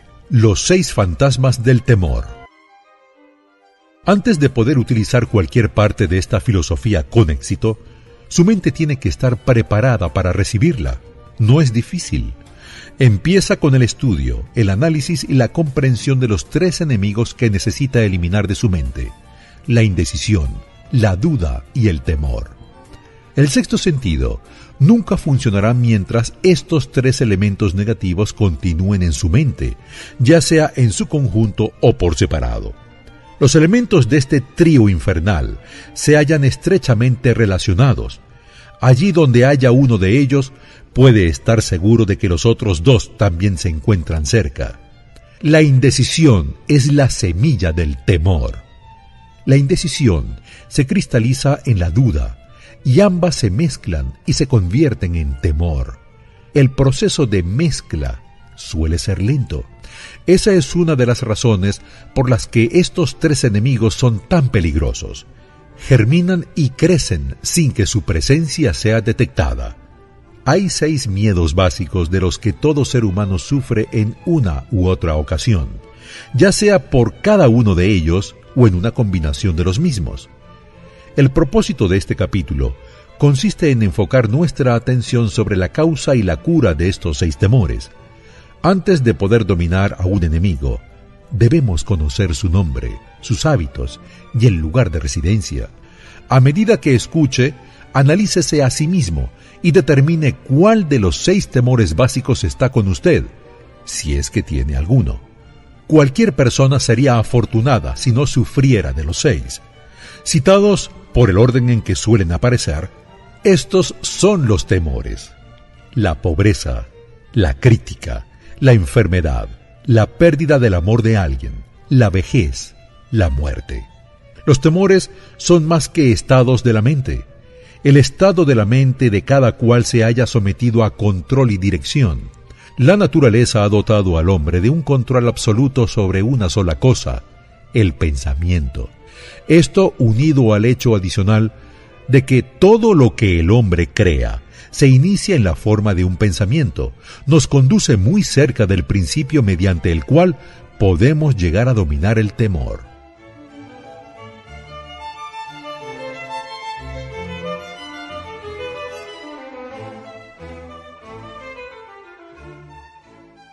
El temor a la pobreza.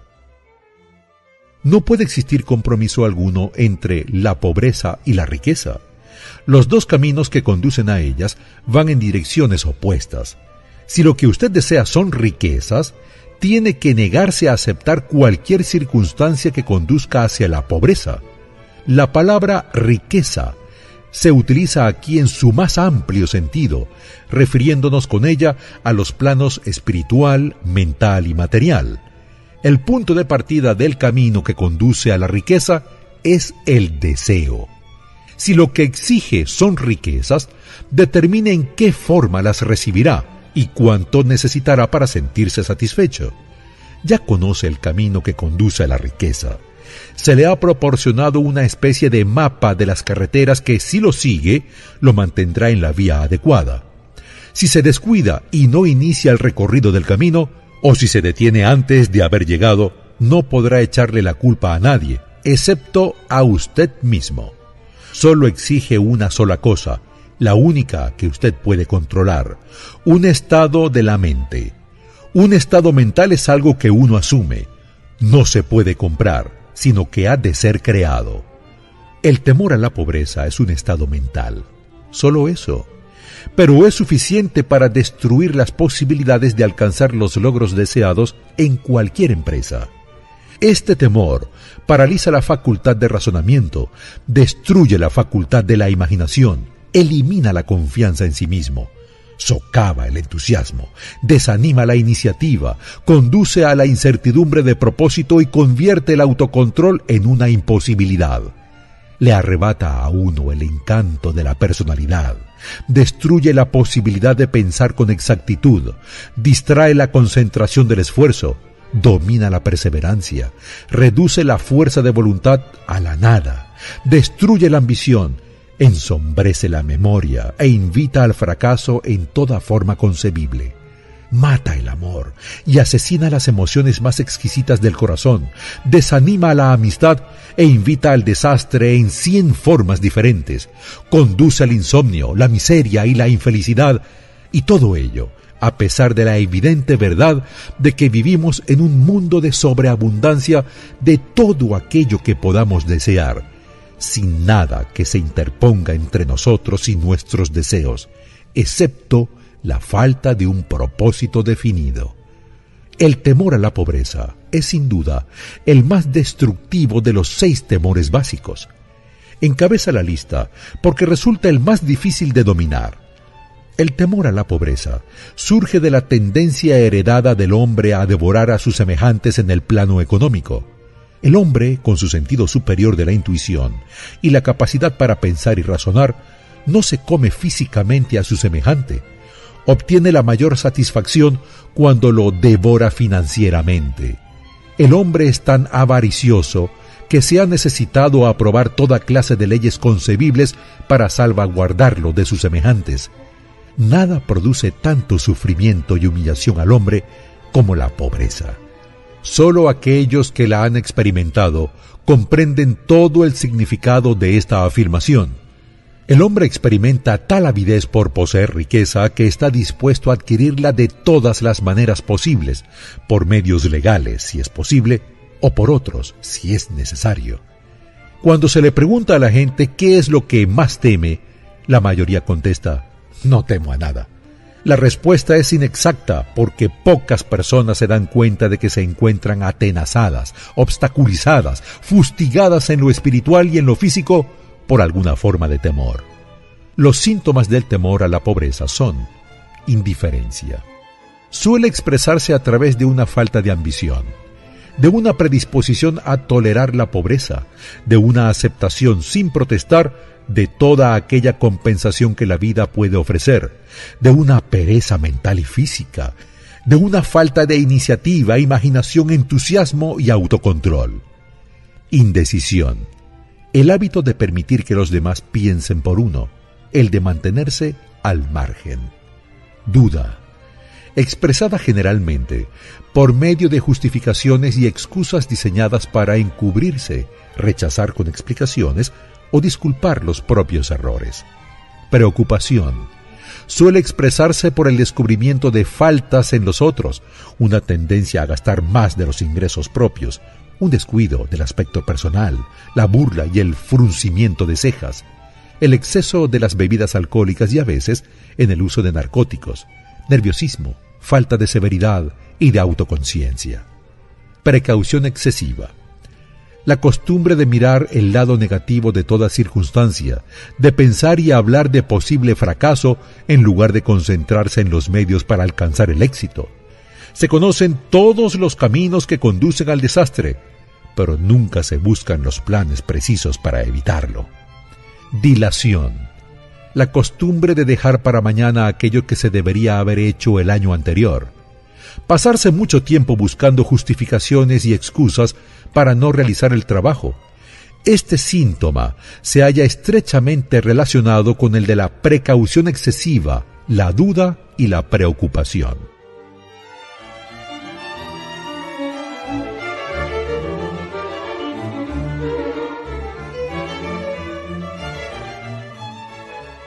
El dinero habla. Algunos preguntarán, ¿por qué ha grabado un audiolibro sobre el dinero? ¿Por qué medir las riquezas en dólares? Algunos pensarán que hay otras formas de riqueza mucho más deseables que el dinero, y tienen razón. Sí, hay riquezas que no pueden medirse en términos monetarios, pero millones de personas pueden decir, dame todo el dinero que necesito y yo me encargaré de encontrar aquello que deseo. La razón principal por la que he grabado este audiolibro es porque millones de hombres y mujeres se encuentran paralizados por el temor a la pobreza. El dinero no es más que conchas de almejas, o discos de metal o trozos de papel, y hay tesoros del corazón y del alma que el dinero no puede comprar, pero la mayoría de la gente sin dinero es incapaz de tenerlo en cuenta. Cuando un hombre se encuentra en lo más bajo, está en la calle y es incapaz de conseguir trabajo, a su espíritu le sucede algo que se refleja en la caída de sus hombros, la forma de llevar el sombrero, su modo de caminar y su mirada. No puede escapar a una sensación de inferioridad con respecto a la gente que tiene un empleo seguro, aun cuando sepa que esas personas no son sus iguales en carácter, inteligencia o habilidad. Cuando un hombre se encuentra sin dinero y desempleado, dispone de tiempo para lamentarse. Camina y camina. Contempla los escaparates de las tiendas, observa lujos que no son para él. Se siente inferior y deja paso a otras personas que se detienen a mirar con un interés activo. Ve a miles de otras personas a su alrededor, todas ellas ocupadas con sus trabajos y las envidia desde lo más profundo de su alma. Todas tienen su independencia, su autorrespeto y su orgullo, y él no puede convencerse a sí mismo de que también es un buen hombre, por mucho que reflexione y llegue a un veredicto favorable hora tras hora. Precisamente, el dinero es lo que establece esta diferencia en él. Con un poco de dinero, volvería a ser él mismo.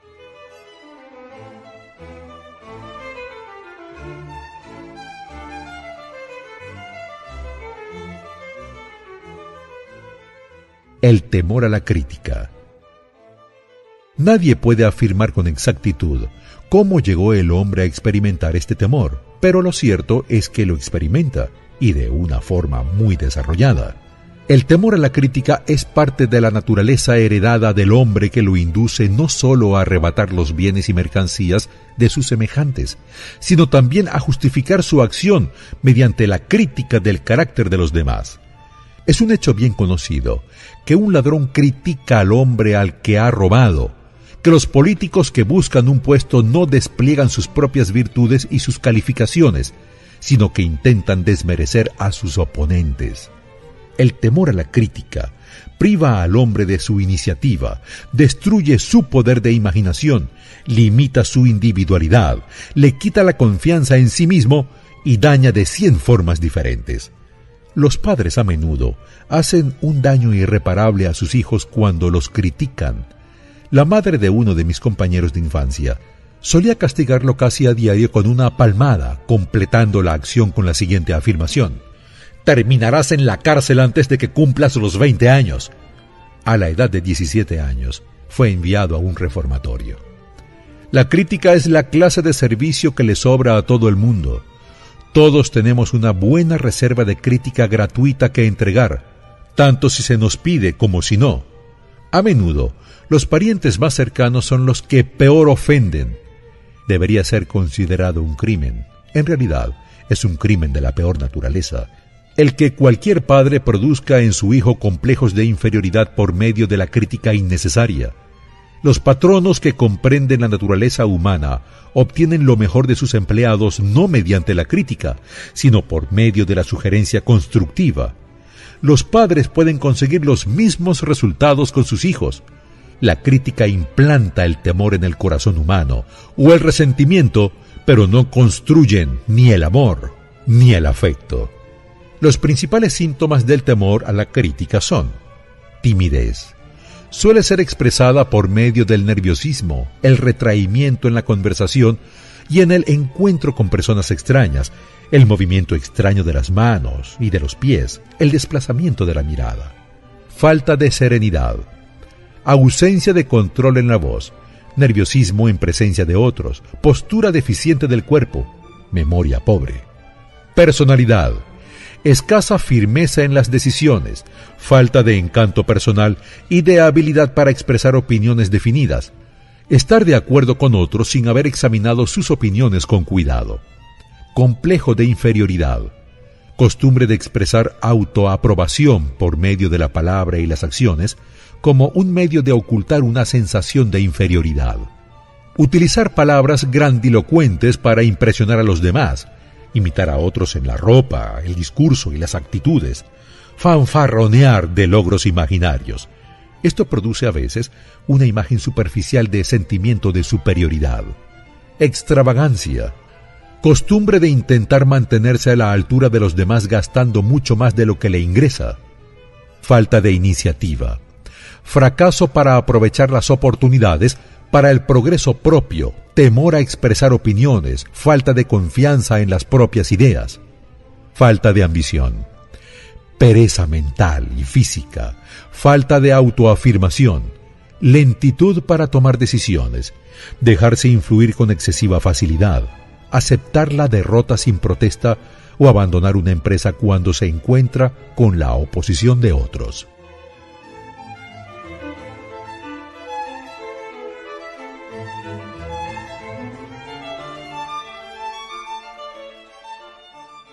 El temor a la enfermedad. Este temor tiene sus orígenes en la herencia, tanto física como social. Sus orígenes están estrechamente asociados con las causas del temor a la vejez y a la muerte, porque le conducen a uno al borde de mundos terribles de los que el hombre no sabe nada, pero acerca de los cuales se le han contado historias inquietantes. El temor del hombre a la enfermedad procede de las terribles imágenes que se han implantado en su mente acerca de lo que puede suceder si la muerte llega. También la teme por la carga económica que puede representar. Se ha demostrado que la gente puede enfermar por su gestión. Hay pruebas abrumadoras de que la enfermedad suele comenzar en forma de un impulso de pensamiento negativo. Tal impulso puede pasar de una mente a otra por su gestión o ser creado por un individuo en su propia mente los médicos aconsejan un cambio de clima a sus pacientes en beneficio de su salud, cuando lo realmente necesario sería un cambio de actitud mental. La semilla del temor a las enfermedades anida en cada mente humana. La preocupación, el temor, el desánimo, la desilusión en el amor y el fracaso en los negocios permiten que esta semilla germine y crezca las desilusiones en los negocios y en el amor se encuentran a la cabeza de la lista de causas de temor a la enfermedad. Los síntomas del temor a la enfermedad son autosugestión, el hábito del uso negativo de la autosugestión que se dedica a buscar y esperar encontrar los síntomas de toda clase de enfermedades, el hábito de probar todas las manías y modas recomendadas por los demás, considerándolas como algo que tiene valor terapéutico, hablar a otros de operaciones, accidentes y otras formas de enfermedad, experimentar con dietas y ejercicios físicos sistemas de reducción de peso sin guía profesional, probar remedios caseros, medicamentos patentados y remedios de charlatanes. Hipocondría. El hábito de hablar de la enfermedad. Nada que se venda en botellas puede curar este estado se produce como consecuencia de un pensamiento negativo y la curación se logra solo mediante un pensamiento positivo. Se dice que la hipocondría produce tanto daño como la enfermedad que se teme tener. Ejercicio. el temor a la enfermedad interfiere a menudo con un ejercicio físico adecuado y tiene como resultado el exceso de peso, haciendo que uno evite la vida al aire libre. Susceptibilidad. El temor a la enfermedad quiebra la resistencia natural del cuerpo y crea en él un estado favorable para cualquier forma de enfermedad con la que uno pueda ponerse en contacto. Falta de moderación. Hábito de usar alcohol o narcóticos para eliminar dolores como los de cabeza, las neuralgias, etc., en lugar de buscar y eliminar la causa. El temor a la enfermedad suele estar relacionado con el temor a la pobreza, en especial en el caso del hipocondríaco, que se preocupa constantemente por la posibilidad de tener que pagar las facturas del médico, del hospital, etc. Este tipo de persona pasa mucho tiempo preparándose para la enfermedad, hablando de la muerte, ahorrando dinero para el cementerio y los gastos del entierro, etc. El hábito de interesarse por las enfermedades y de preocuparse por la posibilidad de verse afectado por una de ellas, así como el de leer los textos de los anuncios de medicamentos patentados, son aspectos del temor a la enfermedad.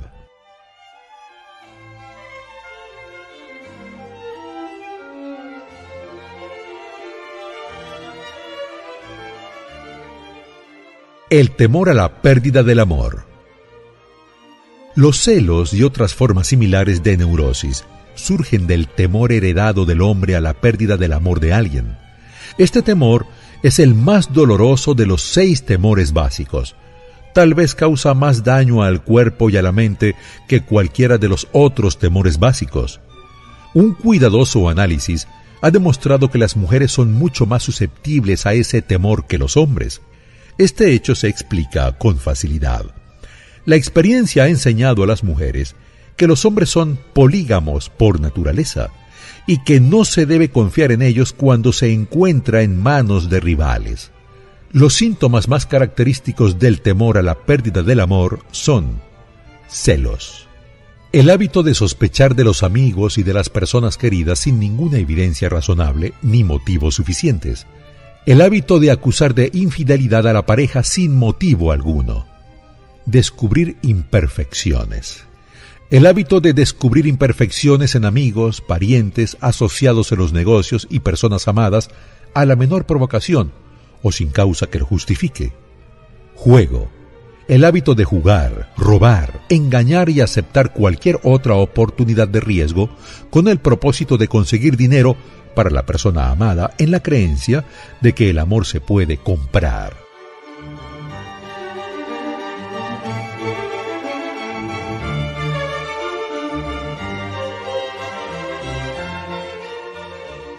El temor a la vejez. En conjunto, este temor surge de dos fuentes. En primer lugar, del pensamiento de que la vejez puede traer consigo la pobreza. En segundo término, siendo esta la fuente más común, surge de enseñanzas falsas y crueles del pasado que se han mezclado demasiado bien con fuego y azufre, y otras ideas diseñadas con gran astucia para esclavizar al hombre a través del temor. La posibilidad de la mala salud, que se incrementa a medida que la gente envejece, contribuye asimismo a este temor tan común a la vejez. El erotismo también entra a formar parte del temor a la vejez, ya que a ningún hombre le agrada la idea de ver disminuida su atracción sexual. La causa más común de temor a la vejez va asociada con la posibilidad de la pobreza. Otra causa que contribuye al temor a la vejez es la posibilidad de perder la libertad y la independencia, ya que la vejez puede traer consigo la pérdida de la libertad, tanto física como económica. Los síntomas más comunes del temor a la vejez son la tendencia a reducir la actividad y a desarrollar un complejo de inferioridad en la edad de la madurez mental, hacia los 40 años, con la falsa creencia de que uno se descuida a causa de la edad. El hábito de hablar de uno mismo como pidiendo disculpas por ser viejo solo porque se han alcanzado los 40 o 50 años, en lugar de darle la vuelta a esa regla y expresar gratitud por haber alcanzado la edad de la sabiduría y la comprensión. El hábito de matar la iniciativa, la imaginación y la confianza en sí mismo al creer falsamente que se es demasiado viejo para ejercer esas cualidades. La costumbre de la persona de 40 años que se viste con el propósito de intentar parecer más joven y que actúa con las formas afectadas de los jóvenes, inspirando con ello el ridículo tanto en los amigos como en los extraños.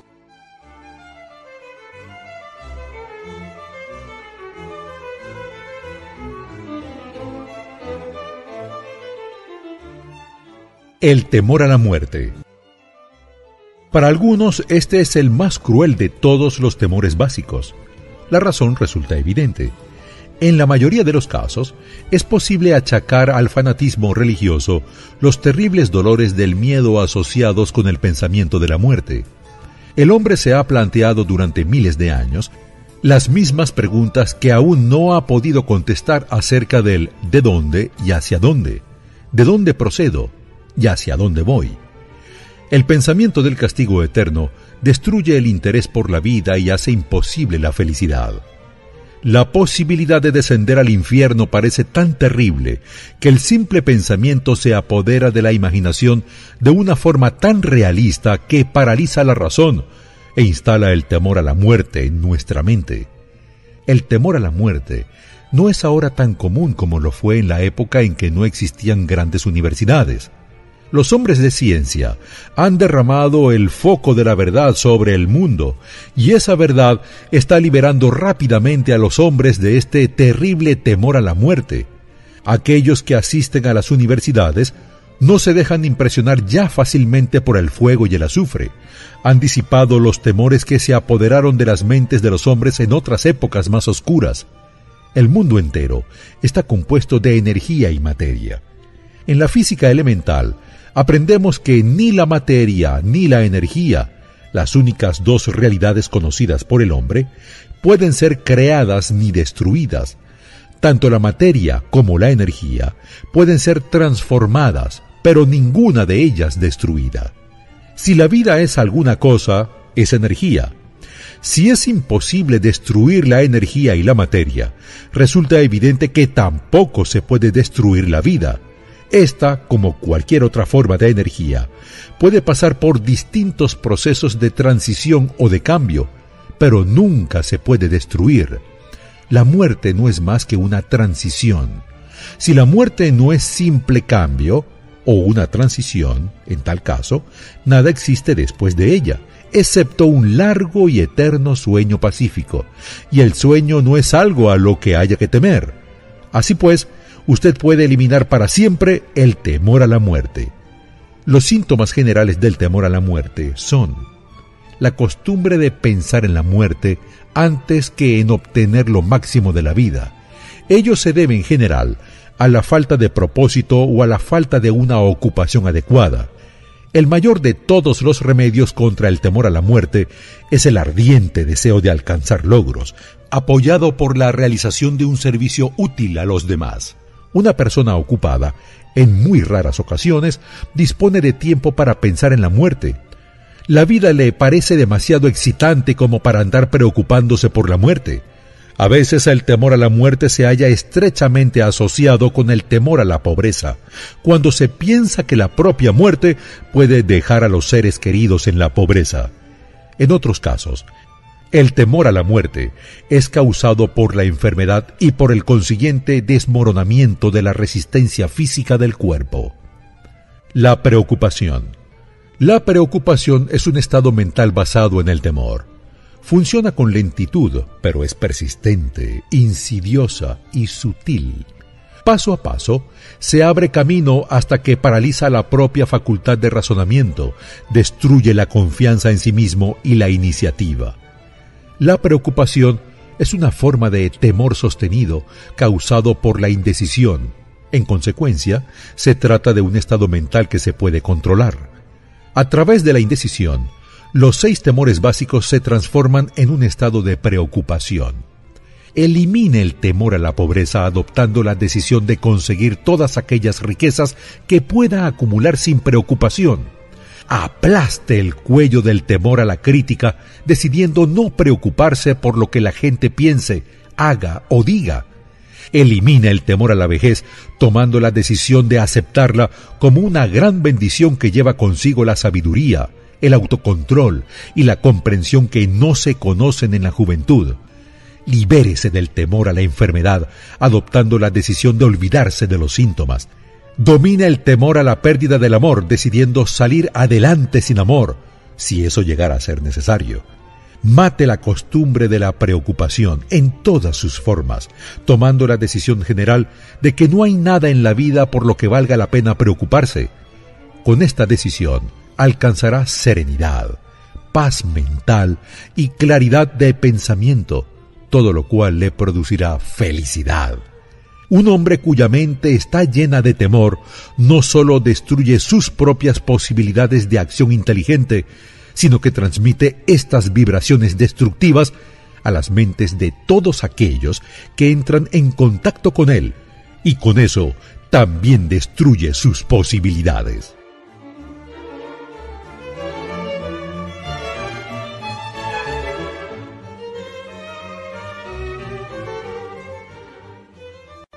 El desastre del pensamiento negativo. La persona que expresa los pensamientos negativos o los destructivos mediante las palabras puede estar casi segura de experimentar los resultados de esas mismas palabras en forma de retrocesos destructivos. En primer lugar, y quizás esto sea lo más importante a recordar, la persona que emite pensamientos de naturaleza destructiva tiene que sufrir un grave daño como consecuencia del desmoronamiento de la facultad de la imaginación creativa. En segundo término, la presencia de cualquier emoción destructiva en la mente desarrolla una personalidad negativa que repele a los demás y que a menudo los convierte en antagonistas.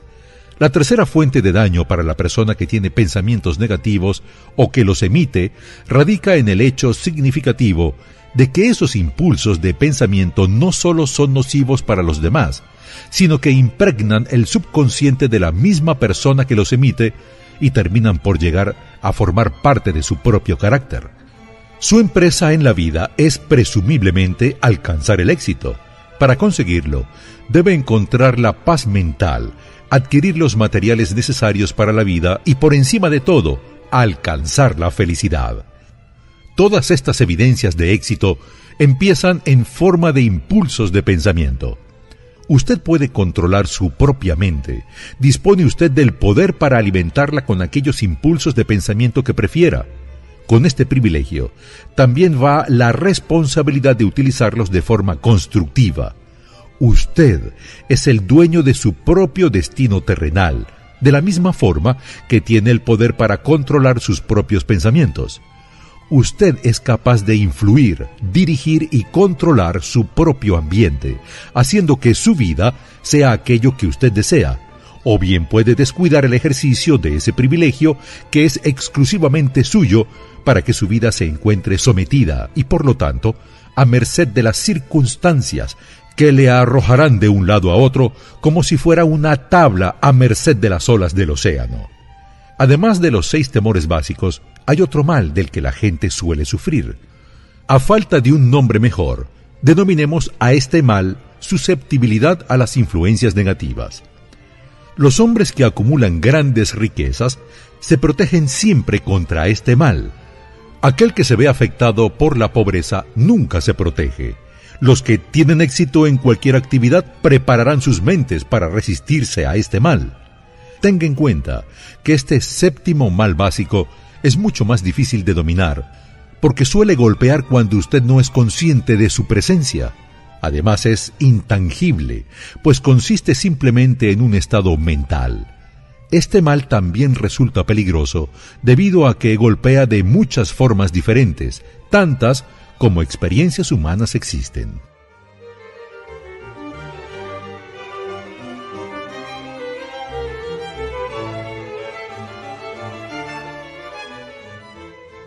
Cómo protegerse de las influencias negativas. Para protegerse a sí mismo contra las influencias negativas, tanto si son de su propia producción como si son el resultado de las actividades de personas negativas que le rodean, debe reconocer que usted tiene un poder de voluntad y utilizarlo constantemente hasta que logre construir un muro de inmunidad en su propia mente contra esas influencias negativas. Reconozca que usted es, por naturaleza, susceptible a todos y cada uno de los seis temores básicos, e instituya en su actitud hábitos que le permitan contrarrestar todos esos temores. Reconozca que las influencias negativas actúan a menudo sobre usted a través de su propia mente subconsciente y que en consecuencia resultan difíciles de detectar, por lo que debe mantener la mente cerrada contra todas aquellas personas que lo depriman o lo desanimen de cualquier forma. Limpie su armario de medicamentos, arroje todos los frascos con píldoras y deje de ser indulgente con los resfriados, los dolores y las enfermedades imaginarias. Busque deliberadamente la compañía de personas que influyan para que piense y actúe por sí mismo. Sin duda, la debilidad más común de todos los seres humanos es la costumbre de abrir sus mentes a la influencia negativa de otras personas. Para ayudar a quienes deseen verse a sí mismos tal y como son en realidad, se ha preparado la siguiente lista de preguntas. Escúchelas y exprese sus respuestas en voz alta, de tal modo que pueda oír su propia voz. Eso le facilitará el ser honesto consigo mismo.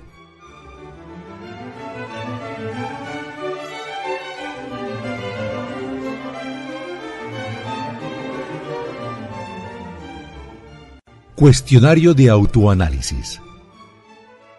Suele quejarse de sentirse mal. En tal caso, ¿Cuál es la causa?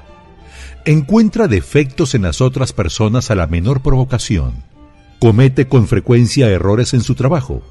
De ser así, ¿por qué? ¿Se muestra usted sarcástico y ofensivo en su conversación? Evita deliberadamente la asociación con cualquier persona. Y si lo hace, ¿cuál es la causa? Sufre con frecuencia de indigestión. En tal caso, ¿cuál es la causa? Le parece que su vida es inútil y que no tiene esperanza de futuro. ¿Le gusta el trabajo que hace? Si no es así, ¿por qué? Suele compadecerse de sí mismo. En tal caso, ¿por qué? Siente envidia de aquellos que sobresalen por encima de usted. ¿A qué dedica la mayor parte de su tiempo? ¿A pensar en el éxito o a pensar en el fracaso? A medida que los años transcurren, aumenta la confianza en sí mismo o la pierde. Aprende algo valioso de los errores que comete. ¿Permite que algún pariente o conocido le preocupe? En tal caso, ¿por qué? Se encuentra a veces en las nubes y en otras ocasiones en las profundidades del abatimiento. ¿Quién tiene la influencia más inspiradora sobre usted? ¿Cuál es la causa? ¿Tolera las influencias negativas o descorazonadoras que podría evitar? recurre al licor, a los narcóticos o a los cigarrillos para tranquilizar los nervios. En tal caso, ¿por qué no intenta utilizar la fuerza de voluntad en su lugar? Tiene un gran propósito definido. ¿Cuál es y qué planes tiene para alcanzarlo? ¿Sufre usted alguno de los seis temores básicos? En tal caso, ¿cuál o cuáles? ¿Dispone de un método para protegerse contra la influencia negativa de los demás? hace uso deliberado de la autosugestión para conseguir que su mente sea positiva? ¿Qué es lo que más valora? ¿Sus posesiones materiales o el privilegio de controlar sus propios pensamientos? ¿Se ve influido con facilidad por los demás aún en contra de su propio juicio? Puede citar tres de sus debilidades más nocivas. ¿Qué hace para corregirlas? Anima a otras personas a que le expongan sus preocupaciones por simpatía por regla general, tiene su presencia una influencia negativa sobre los demás. ¿Qué hábitos de las demás personas son los que más le molestan? ¿Se forma sus propias opiniones o se deja influir por otras personas? Ha aprendido a crear un estado mental con el cual protegerse contra todas las influencias descorazonadoras. La ocupación a la que se dedica le inspira fe y esperanza. ¿Sería posible que alguna persona a la que considera su mejor amigo sea en realidad su peor enemigo debido a la influencia negativa que ejerce sobre la mente de usted? ¿Según qué reglas juzga quién es valioso para usted y quién es nocivo? sus asociados íntimos son mentalmente superiores a usted o inferiores. ¿Cuánto tiempo de cada 24 horas dedica usted a su ocupación, dormir, jugar y relajarse, adquirir conocimientos útiles, desaprovechar el tiempo? Entre sus conocidos, ¿quién de ellos le estimula más, le previene más, le desanima más? ¿Cuál es su mayor preocupación? ¿Por qué la tolera? Cuando otros le ofrecen un consejo no solicitado, lo acepta sin cuestionarlo o analiza sus motivaciones. ¿Qué es lo que más desea por encima de todo lo demás? ¿Tiene intención de conseguirlo? ¿Está dispuesto a subordinar el resto de sus deseos a eso? ¿Cuánto tiempo dedica al día a conseguirlo? ¿Cambia de opinión con frecuencia? En tal caso, ¿por qué? ¿Suele terminar todo aquello que empieza? se siente fácilmente impresionado por los negocios o por los títulos personales, grados académicos o riqueza de otras personas. Se siente influido fácilmente por lo que otras personas piensan o dicen de usted. Valora a las personas por su estatus social o financiero. ¿Quién cree que es la persona más grande que vive en la actualidad?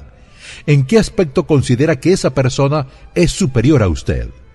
¿Cuánto tiempo ha dedicado a estudiar y contestar a todas estas preguntas? Al menos se necesita un día para llevar a cabo el análisis y dar respuesta a todas las preguntas de la lista. Si ha contestado a todas estas preguntas con sinceridad, sabe más acerca de sí mismo que la mayoría de las personas. Estudie las preguntas con sumo cuidado Vuelva a revisarlas una vez a la semana durante varios meses y asómbrese ante la cantidad de conocimiento adicional de gran valor que habrá adquirido sobre sí mismo por el simple método de contestar con honradez a estas preguntas. Si no se siente seguro en lo que se refiere a las respuestas a algunas preguntas, busque el consejo de quienes le conozcan bien, en especial de aquellos que no tienen motivo alguno para halagarlo, y véase a sí mismo a través de sus ojos, la experiencia le resultará asombrosa.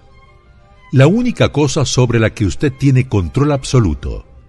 Usted dispone de un control absoluto sobre una única cosa, sus pensamientos. Esta prerrogativa divina es el único medio del que usted dispone para controlar su destino. Si no logra controlar su mente, puede estar seguro de que no logrará controlar nada más. Si tiene que ser descuidado en lo que se refiere a sus posesiones, deje que sea en relación a las cosas materiales. Su mente es su posesión espiritual.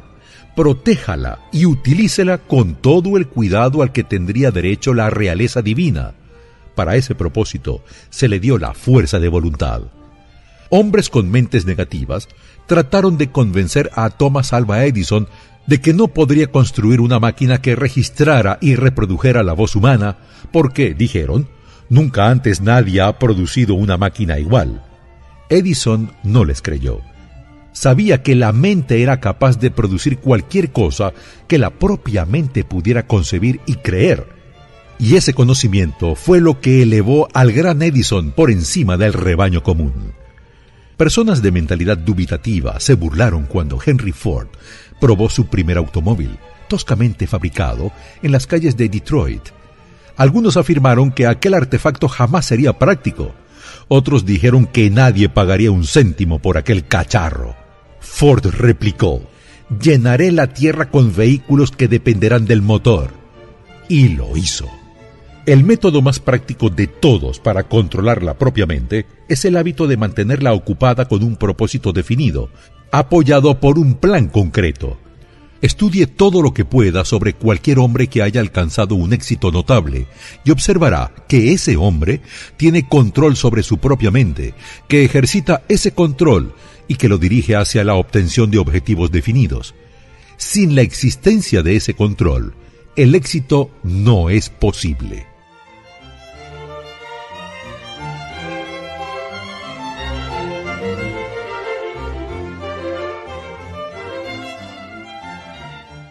55 excusas famosas del viejo sí. Las personas que no alcanzan el éxito tienen un rasgo característico común. Conocen todas las razones que explican el fracaso y disponen de lo que consideran que son toda clase de justificaciones para explicar su propia falta de logros. un analista del carácter compiló una lista de las excusas que suelen utilizarse con mayor frecuencia. Escuche y recuerde que la filosofía presentada en este audiolibro hace que cada una de estas excusas haya quedado obsoleta.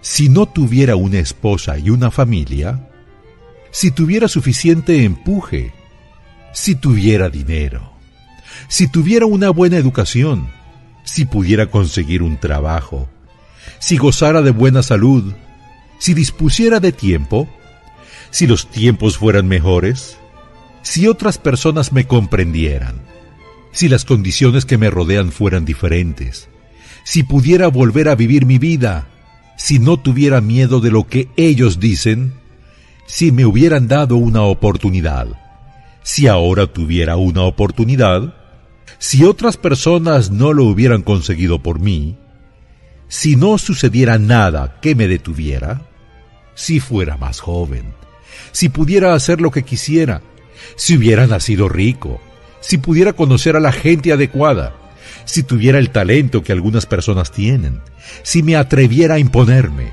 si solo hubiera aprovechado las oportunidades del pasado, si la gente no me pusiera nervioso, si no tuviera que mantener la casa y cuidar a los hijos, si pudiera ahorrar algún dinero, si el jefe me apreciara, si contara con alguien que me ayudara, si mi familia me comprendiera, si viviera en una gran ciudad, si solo pudiera empezar, si fuera libre, si tuviera la personalidad de algunas personas, si no fuera tan gordo, si mi talento fuera conocido, si pudiera abrirme paso, si pudiera librarme de deudas, si no hubiera fracasado, si supiera cómo, si nadie se me opusiera, si no tuviera tantas preocupaciones, si pudiera casarme con la persona adecuada, si la gente no fuera tan insensible, si mi familia no fuera tan extravagante, si estuviera seguro de mí mismo, si no tuviera la suerte en contra,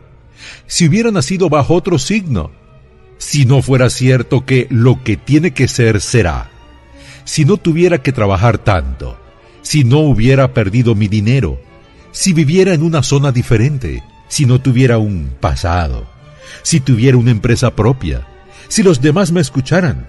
Sí, sí, y este es el mayor de todos ellos. Si yo tuviera el valor de verme tal y como soy en realidad, descubriría qué es lo que pasa conmigo y lo corregiría. Entonces tendría la oportunidad de aprovechar mis propios errores y aprender algo de la experiencia de los demás, pues sé que me ocurre algo que no está del todo bien, porque estaría donde debería estar si me hubiese pasado más tiempo analizando mis debilidades y menos buscando excusas que las justificaran. Encontrar excusas para explicar el fracaso es un pasatiempo nacional. El hábito es tan viejo como el ser humano y fatal para el éxito. ¿Por qué la gente se aferra a sus mezquinas excusas? La respuesta es evidente. Defienden sus excusas porque ellos mismos las crean Toda excusa es hija de la propia imaginación. Y está en la naturaleza del hombre defender lo que es producto del propio cerebro. Antes de terminar, quisiera recordarle que la vida es un tablero de ajedrez y el contrincante es el tiempo. Si vacila antes de mover o descuida hacer el movimiento con prontitud, el tiempo lo vencerá.